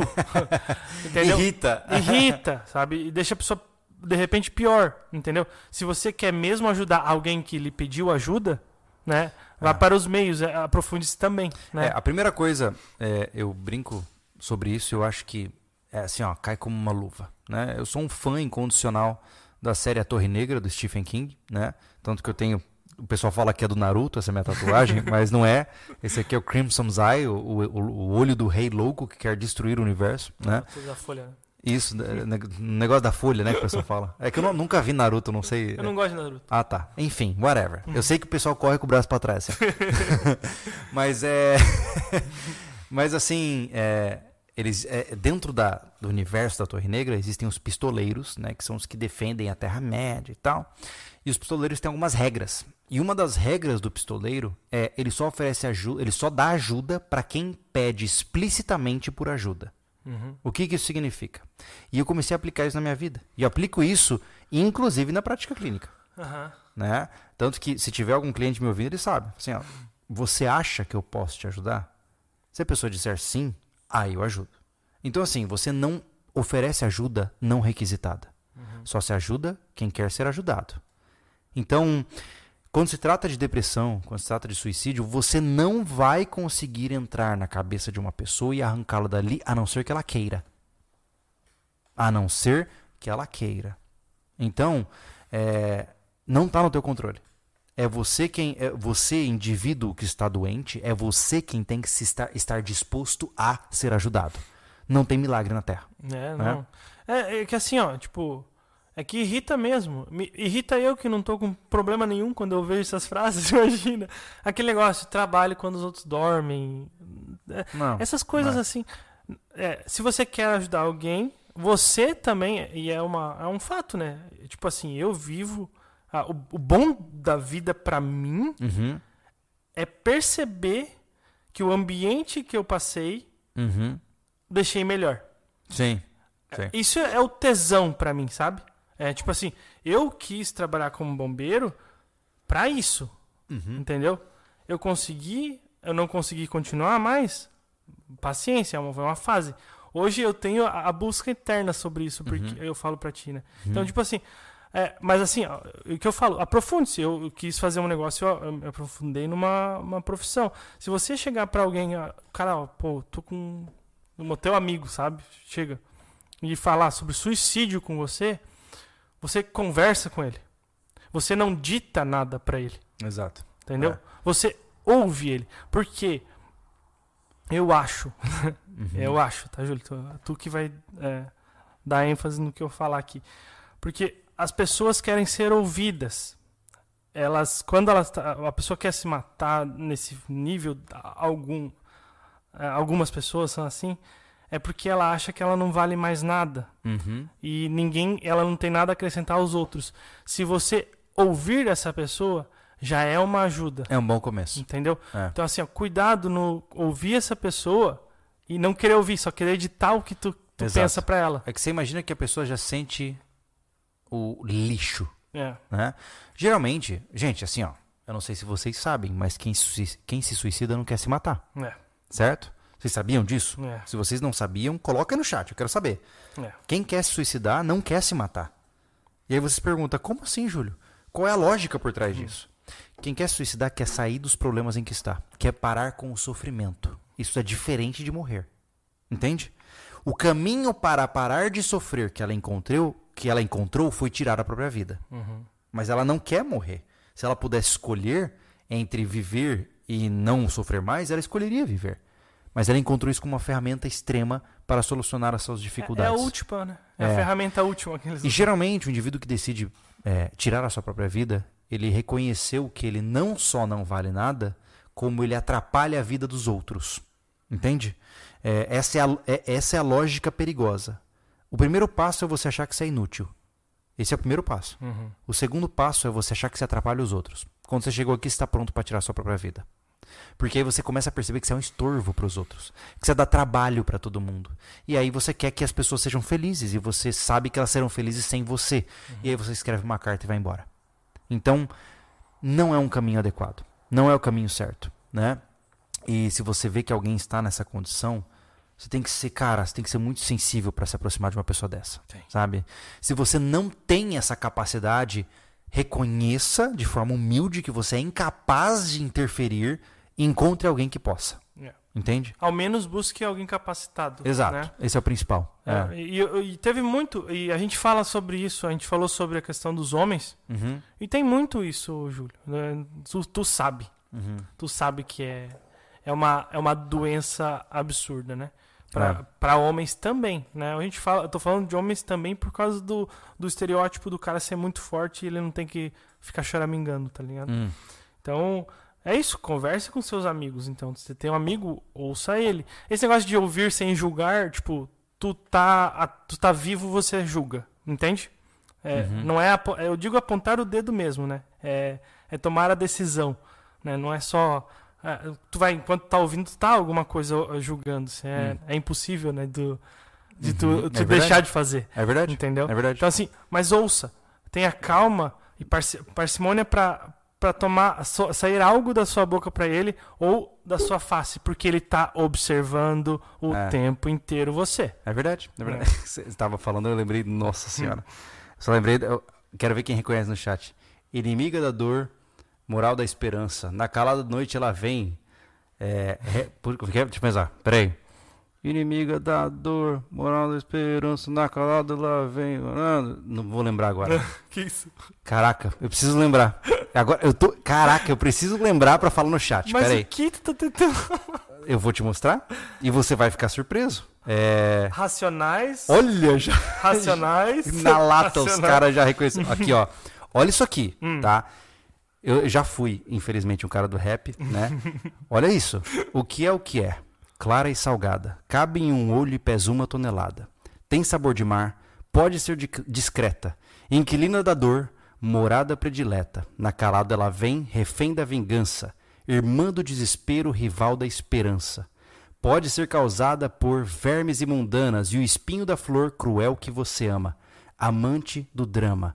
Vem pra minha cama por querer sem me perguntar, me fez sofrer. Eu que me julguei forte, eu que me senti, serei um fraco quando outras delas vir. Se o barato é louco e o processo é lento no momento, deixa eu caminhar contra o vento. Pá, isso aqui é uma poesia, meu amigo. Total. Isso aqui é incrível. Total. Caraca. É, você tá falando, do nada veio na minha cabeça. O pessoal aqui conhece. Eu é... não conheço, eu, não, eu nunca fui disso. Esse é um Júlio que não existe mais. É, é. Jesus chorou é o nome Exatamente, da música? Exatamente, Jesus chorou. Isso que é arte. Os caras... ai, Caramba. O que mais nós temos aí? É... Júlio, o Fernando Boeira.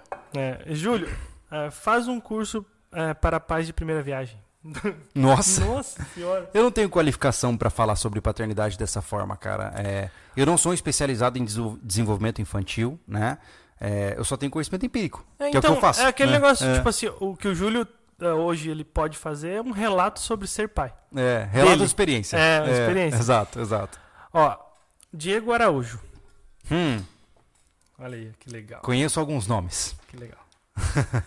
ah, bom, eu fiz terapia com o Júlio e posso afirmar. Em três semanas já comprei um terreno, fiz um milhão em dois dias, construí uma família e já tenho quatro filhos. Tá aí. E só? Contratem meus serviços. Esse, aí, esse aqui é, é, aquele contratado no 20 pilas. Isso, isso. É, exato. Eu, eu mandei um pix para ele escondido aqui enquanto a gente conversava. Caramba. É isso aí, não tem mais nenhum questionamento, pessoal. Cara, eu posso dar mais atenção ao chat agora que não tem nenhum superchat mas assim, aqui, até é importante lembrá-los, tá, gente? É independente aí.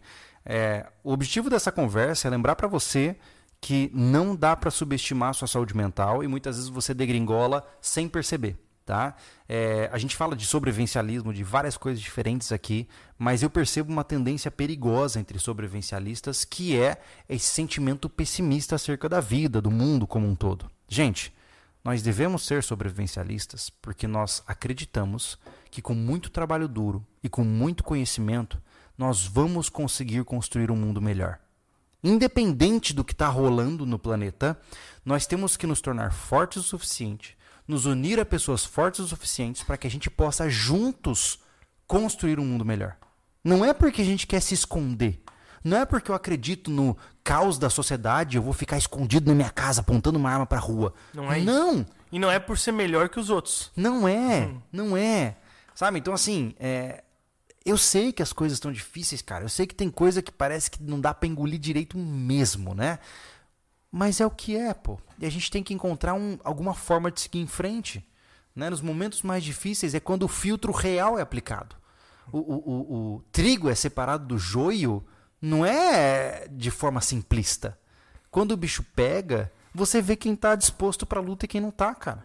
E o que eu vejo é que a panela nem esquentou e já tem cara pipocando. É. Entendeu? Então, assim, relaxa o cabeção, cara. Tá cedo. É duro. É duro. É. Então, assim, ó, é, essa dureza que a gente cria, que tem que criar também, né? Porque é igual o joio do trigo, como é que é? É com violência, agitação. É, na peneira é, é, entendeu? Exato. Então é dessa forma, vai vai balançar, entendeu? Então, é. toma, toma esse jeito, né?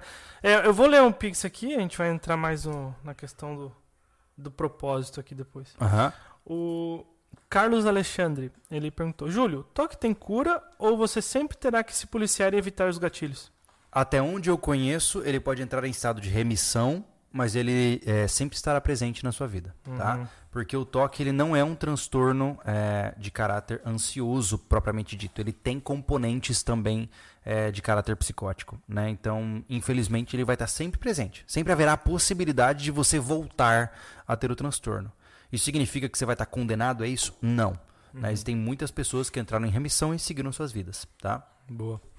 O Léo Clemente mandou aqui o vídeo Como Arrumar Sua Vida Zoada do canal Júlio Lobo me ajudou a perceber o nível de desordem mental em que estava. É, é isso aí, cara, isso aí. É porque assim, ó, algumas vezes o óbvio precisa ser dito, né? É, é. E, e, realmente, né, cara? É. É, é às vezes, óbvio pra mim não é óbvio pra, pra outra pessoa, né? Exato. Então, legal que tem, por exemplo, o Júlio toma essas atitudes de fazer esse tipo de vídeo. É legal o jeito que ele toma as, as ideias que ele que ele decide. Uhum. Hoje tinha um tema ali que eu, eu, vi ele fazendo, escolher entre um tema que vai chacoalhar a cabeça ou um tema que eu vou ser o amigo para te ajudar. Ele hoje decidiu que hoje eu quero tentar ser. Hoje eu quero ser amigo. É, entendeu? Então, tipo, é, é legal esse tipo de coisa, esse tipo de atitude. Pode ser ó, óbvio. É como a gente convive muito, a gente pensa bastante parecido, não no mesmo nível, óbvio que não. Né? Exato. Cada um Exato. tem um nível de conhecimento da vida, né? Mas é o que ele passa, passou ali no vídeo, é, é isso mesmo. Tá ligado? Eu falei assim, Exato, assim. É. Eu fico ouvindo, é isso mesmo, sabe? É, eu postei, é, só pra, o, pra contextualizar, eu postei agora às 17 horas o vídeo O que fazer quando tudo deu errado. Lá no meu canal pessoal, né? Então fique à vontade para você dar uma olhadinha lá também, se você uhum. quiser, se você sentir que é necessário para você. Exato. É. E o Daniel Moraes, ele veio falar alguma coisa aqui. O que falta na minha vida é propósito e disciplina, mas é F. Ah, mas é. É isso okay. mesmo, Daniel. É que assim, ó, Daniel, entenda que enquanto um homem sem um propósito é um soldado, é um soldado sem guerra, certo? Você provavelmente é um cara saudável, você tem força, né? Você é viril, você é, é potente, né? Na, na, definição clara da palavra, né? Sem vulgaridade. Uh, e se você não tem onde empenhar essa potência, você é a Lamborghini atolado no barro. Você entende? Então, o, o principal objetivo de um homem é encontrar qual é a guerra dele. Onde é que ele está disposto a tomar tiro. Entende? Quando você encontra, para, é isso aqui, ó. Eu morro por isso aqui, ó.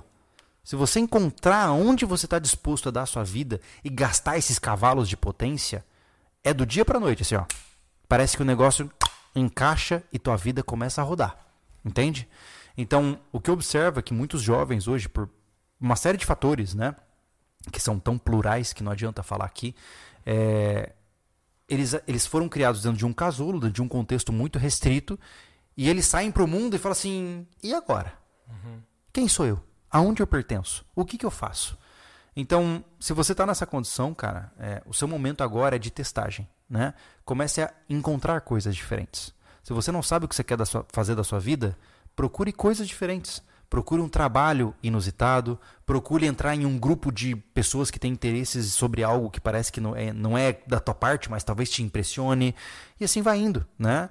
É, você tem que se expor a situações. Entenda o seguinte: primeira parte da, da tua vida é entender o que você não quer fazer. Certo? Essa é a primeira etapa, o primeiro capítulo da vida de um, de um homem e de uma mulher é o que eu não vou fazer da minha vida. Essa é a primeira, certo? Uma vez reconhecendo isso, você vai para a segunda parte, que é, poxa, o que, que, eu posso fazer da minha vida? Pelo menos já sei o que eu não quero. É. É, a partir daí, é. né? Eu também acho que é, é, a experiência que faz o homem, tá? Se mete, cara. É. Joga no mundo, entendeu? E eu tenho certeza absoluta de que você vai colher frutos, alguns amargos, outros doces, mas vai dar tudo certo. Justamente. O Mad Max colocou aqui, eu não sei se, se. É Mad Max, eu não sei o nome dele, né? O que me ajudou a superar o toque, uhum. que depende se for realmente diagnosticado, foi começar a andar de moto e ter que consertar, me sujar de graxa, óleo e gasolina. Legal, legal. Eu diria, eu, eu, não sei se de fato você é diagnosticado com uhum. toque, mas é, é, qualquer tipo de atividade que é, descentraliza, né, o foco principal é, que gera o sofrimento é muito bem-vinda. Né? Isso uhum. acontece não só com quem tem transtornos, como qualquer outra pessoa. Né? Qualquer pessoa que hoje está em sofrimento psíquico, ela, aquilo que eu falei anteriormente, né, da quebra de estado, é, é você pode fazer em menor escala, né? É, por exemplo, se você está se sentindo mal, cara, sai para caminhar. Caminha por 40 minutos uhum. e volta para casa. Se talvez esteja em um estado mental melhor, entende? Porque você vai uhum. se expor a novas coisas, vai ver novas coisas e aí de repente a tua mente vai mudando e você vai se colocando em novas posições. É a mesma coisa de um passeio de moto, né? É. Aqui o Thiago Lima. É, antes do Thiago Lima, é, o que, que eu, eu vi aqui? Tá aqui. Legal. O Igor aqui comentou: melhor que morrer por água, por algo, querer viver, viver por algo que me faria, é, o que faria você todos os dias da sua vida. E aí o, o flu, flu, é que o chat fica difícil de ler, gente. Desculpa. Aqui. Então, mas tem uma coisa aí, tá? É, é, o, é o Flávio que falou isso, é isso? Não, foi o. Enfim, enfim, é, o não dava amigo aí. Desculpa. De é, repente sumiu é, tudo. Entenda que quando eu digo escolher o pelo que você tem que morrer é porque você ama tanto aquilo que você está disposto a morrer. Você entende? Exato. Então, por exemplo, eu amo tão profundamente a minha família que eu não hesitaria em morrer por eles. Uhum. Você entende? Você só morre por aquilo que você ama demais. E, e hoje, entende?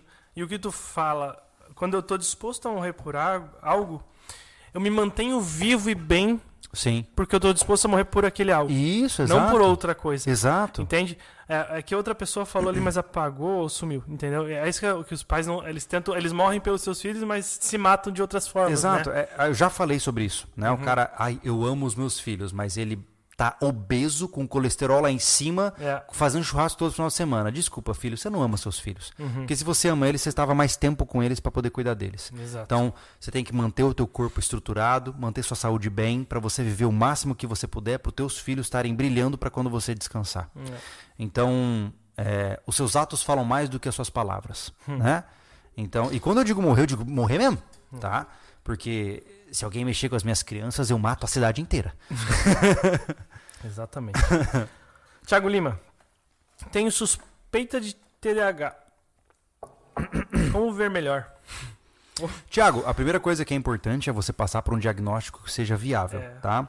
É, esse é um buraco muito fundo, né? Eu não gosto de falar muito sobre isso porque por alguma razão as pessoas gostam de rótulos, né? Uhum.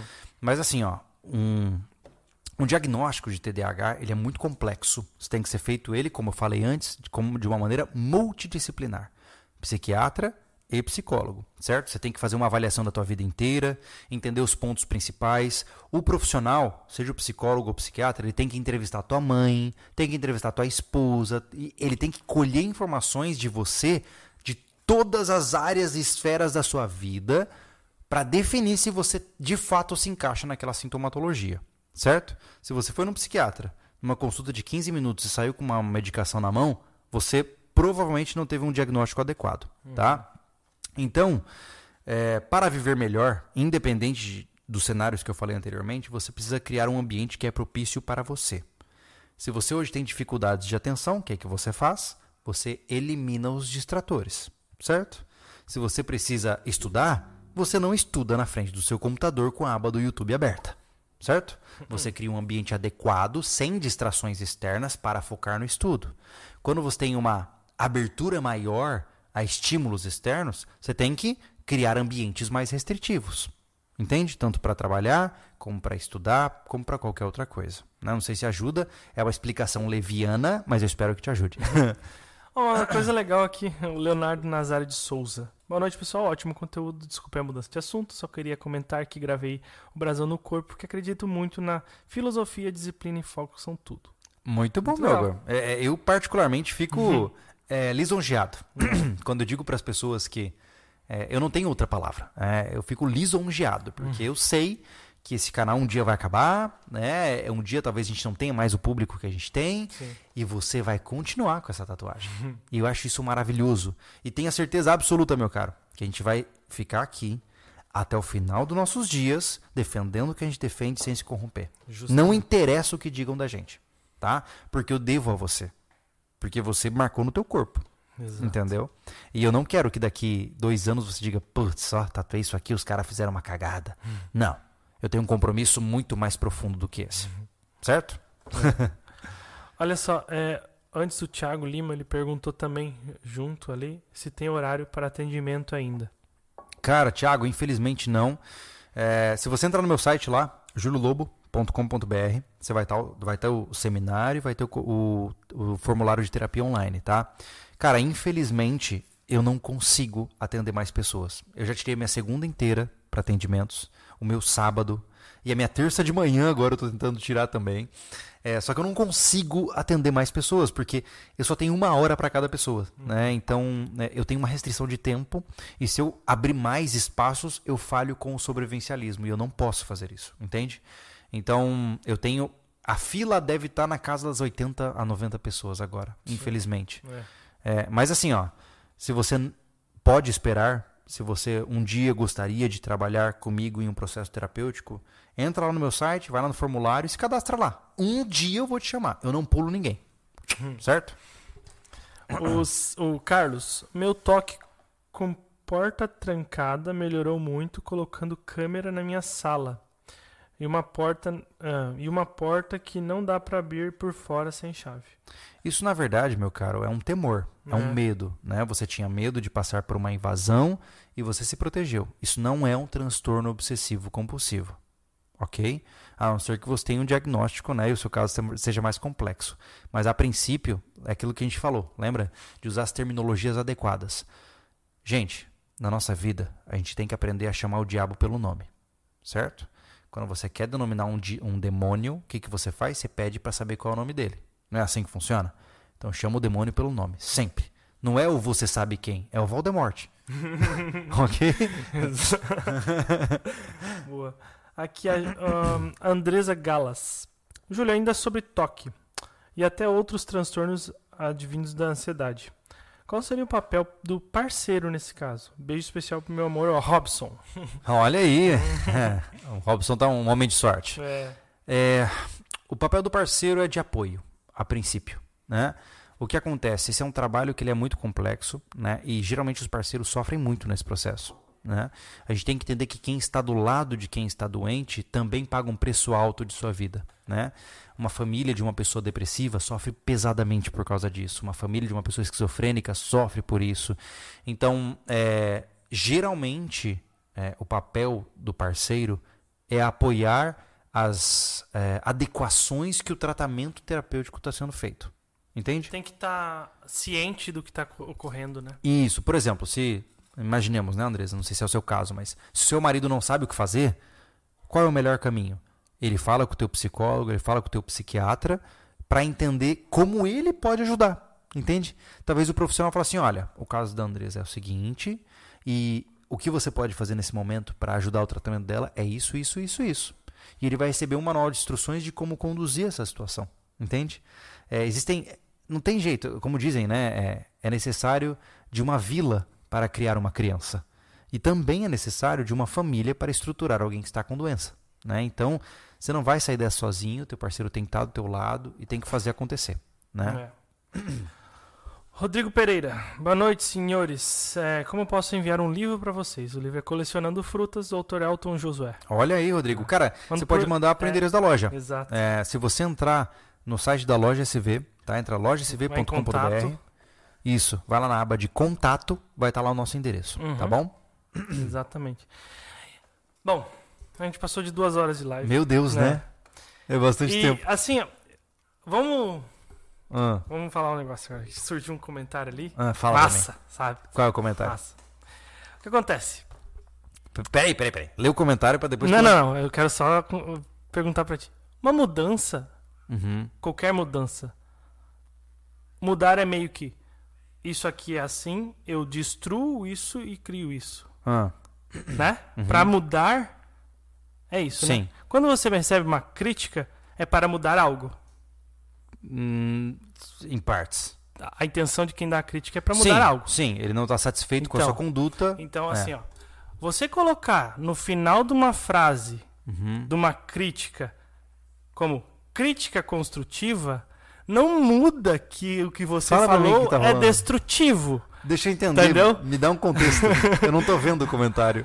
Sandro mandou aqui. Mas sobrevivencialismo plantando com reta escavadeira fica fácil. Espero mais de vocês, ou como era antes. Abração. Dica construtiva. Sandro, assim, ó, é, é, eu acho que no final, meu caro, a gente usa as ferramentas que nós temos à disposição. O sobrevivencialismo não é primitivismo e não é se ferrar. É. Certo? Sobrevivencialismo é você usar as coisas que você tem para você conseguir o que você pode. Exato. Se nós temos uma conta bancária que consegue segurar ali o. Quanto a gente gastou? Da, é. Do trator? É. Do, 300 reais. Se a, gente, a gente gastou 300 reais para fazer um canteiro. Se nós temos a condição de fazer um canteiro gastando 300 reais, é, nós vamos fazer. Por quê? Porque o sobrevivencialista ele reconhece os seus recursos e os usa com inteligência. O que você está advogando é o indivíduo que ele é o do-it-yourselfer, né? É o cara que gosta de fazer tudo sozinho. Nós nunca proclamamos isso aqui. Uhum. Nosso objetivo é tentar fazer o máximo que a gente pode para estruturar. Cara, assim, ó, gente, deixa eu lembrar uma coisa para você. Quando eu faço um canteiro, é, eu não estou fazendo canteiro para você. Eu estou fazendo canteiro para minhas filhas. E... Você entendeu? então, assim, eu não estou fazendo um canteiro para agradar a sua expectativa de como um canteiro tem que ser feito. Eu estou na expectativa de plantar algo para levar para minha casa. É. Você entende? É, então, assim. É, não é sofrencialismo. É, Sandro, com todo respeito, acho que você entendeu errado. É. Né? Não, mas e, e, e, essa questão, cara, assim, ó. É, esse exemplo eu tirei, ele tomou, ele quis ser público nisso. Claro, claro. É, até para quando alguém vem falar sobre a vida emocional da pessoa. Esse tipo de dica construtiva é, é totalmente destrutivo. É. Então, cuidado. É nesse nível que é. eu falo quando você tem que é. ouvir mais. É, isso né? eu, não, eu não me ofendo com esse comentário, tá, Sandro? Não acho que eu tô te atacando aqui. Não, mas, é, mas eu peguei como exemplo é, realmente pro isso. assunto de hoje. Mas é importante, Sandro, entender que você julga ser construtivo é destrutivo. Tá? Exato. Tá? Você está com um erro cognitivo e provavelmente você está aplicando isso em outras esferas da sua vida e está te causando prejuízo. Talvez você esteja sendo é, direto demais em algo e você está agredindo pessoas sem perceber e fechando portas na sua vida. Então toma cuidado com isso, tá? Eu estou hum. dizendo como um amigo mesmo. Eu, eu não me importo de você de, é, discordar de mim, tá tudo bem. Mas é saiba que existem formas de falar nesse mundo, né? E não é uma questão de, ah, mas eu falo como eu quero. É. Beleza, mas você paga o preço de falar como e você gente, quer. E a gente né? lembra, né? O, aqui, por exemplo, é. não, o, o, escrito não tem entonação, né? Então Exatamente. A gente, é. a gente, interpreta, independente do que foi a intenção. Não tá Sim, a intenção claro. escrita do lado. Né? Exato. Né? Não, é. eu não tenho ressentimentos, meu Deus, de mas, maneira nenhuma. Mas é, isso é. que eu, o que eu quis dizer é, sobre isso, entendeu? Quando ouve mais a pessoa. Tá com barulho de novo? É aqui. É ouve mais a pessoa, é, tenta segurar esse ímpeto de criticar já de primeira. Isso. Entendeu? É essa que é, essa que é a questão Cara, principal. assim, ó, no final, gente, a gente nunca sabe pelo que o outro está passando. Nunca sabe, né? Uhum. É, algumas vezes, é, nós aqui estamos em uma situação muito diferente porque a gente expõe partes da nossa vida de forma pública, né? E, e é natural que algumas pessoas, especialmente lá no rancho, né? Tem muita gente que opina com muita certeza do que diz. Uhum. Como se ele estivesse ali do nosso lado e ele conhecesse tudo. Ele tem acesso às nossas senhas do banco, ele uhum. sabe a nossa estratégia e, e não é assim. Né? A gente escolhe passar fatias da nossa realidade e mostrar para a pessoa. E ela se posiciona como se soubesse de tudo. E geralmente pessoas que fazem isso, elas fazem isso em outros lugares. Sim. É a típica pessoa que você chega assim, ah, cara, eu tô com um problema, ele já chega metendo louco, mandando na tua vida inteira. Então cuidado com isso, porque isso pode fazer estrago para você, né? Uhum. Não nos estraga. Eu já estou há mais de uma década aqui, cara. Eu estou extremamente acostumado às pessoas me xingarem de todos os nomes possíveis. É. Você tem uma ideia? Eu passei um bom tempo lá no YouTube escrevendo palavras bloqueadas. todos os palavrões que você imaginar, eu, eu escrevi ali, entendeu? Uhum. Eu estou extremamente acostumado às pessoas desafiarem quem eu sou, a minha credibilidade, a minha, a minha integridade, a minha honra. E eu realmente não consigo mais me impactar. Uhum. Porque, cara, eu sei que eu tô fazendo certo. Entendeu? Então, segue a vida, pô, né? É. Cada um tem as suas expectativas e vambora. É, o que nem né? a gente mostrou lá para vocês o rancho, né? Uhum. É, as, as coisas escondidas que tem no rancho. Mesmo aquilo lá não é todo rancho. Não, não é. Entendeu? Pior que não é mesmo, é verdade. é, é, esse tipo de coisa. É. Não, mas realmente, o que a, o que a, a questão é, é bem essa, né? Do, do ajudar de, dessa forma, né? Uhum. O Fluvio Arley mandou. Fala galera, sugiro sobre a cash com Guilherme Freire. Eu já ouvi falar desse rapaz. É. Sobre como sociedades e empresas se organizam em, e desorganizam e dos efeitos da modernidade. Ele foi no podcast Inteligência Limitada e os sócios. Inclusive, tu vai estar tá no vou. Inteligência Limitada, é. né? É, eu, eu já ouvi falar desse nome. Eu vou pesquisar. É, eu ainda estou devendo a minha pesquisa sobre esse rapaz, o Guilherme Freire, mas a, agradeço a recomendação, tá? Eu, é, eu, já ouvi esse nome, mas eu não. É, eu não sei se é ao vivo Inteligência Limitada, você sabe? Eu acho que é. É? Bom, enfim, como eu falei para vocês, para quem chegou depois, né? Dia 19 de agosto eu estou em São Paulo fazendo um evento. Se você quiser participar do evento, o link está na descrição. Mas no dia 17, eu, é 17, né? Uhum. Eu estou no Inteligência Limitada com o Vilela, trocando uma ideia, né? No dia 18 a gente vai ver se encaixa mais alguém. Vamos ver o que a gente uhum. consegue criar. Mas é isso, né? Então, se tudo der certo e se for ao vivo, vocês podem me acompanhar lá no Inteligência Limitada no dia 17 de agosto também, uhum. tá bom? Ah, ô Sandro, tu não tá bloqueado, não? Tá, tá aparecendo teu chat aqui. Não, tá tudo Sandro, certo. Sandro, rela... cara, é. na boa, relaxa. Eu, eu peguei só... de exemplo, infelizmente foi, é o que deu exemplo. Mas, não, era... mas assim, ó, tá tudo certo, cara. Eu entendo o teu posicionamento é. e tá tudo certo mesmo, tá? não, não pira. Flúvio Arley novamente. Quais seriam os índices recomendáveis de atividade física para participar de uma eventual ODR? Treinando para corrida de rua e planejando triatlon. Ha! Ó, Ai, cara, assim, ó, seguinte, não tem uma métrica, mano. Quando tu pensa não que tu tá preparado, você vai ser quebrado. Sabe que é, é Flúvio o nome dele, né? É. é. Flúvio, assim, ó, é, os instrutores, eles são especializados em saber onde é que você tem medo, cara. Uhum. Eles vão pegar no teu ponto fraco e vão destruir ali, cara. Entendeu? Você pode ser forte, você pode ser preparado, teu corpo pode estar bem, ele vai te quebrar, cara. É, entenda que você não vai para o DR para terminar o DR, cara. Você vai lá para chegar no ponto fraco.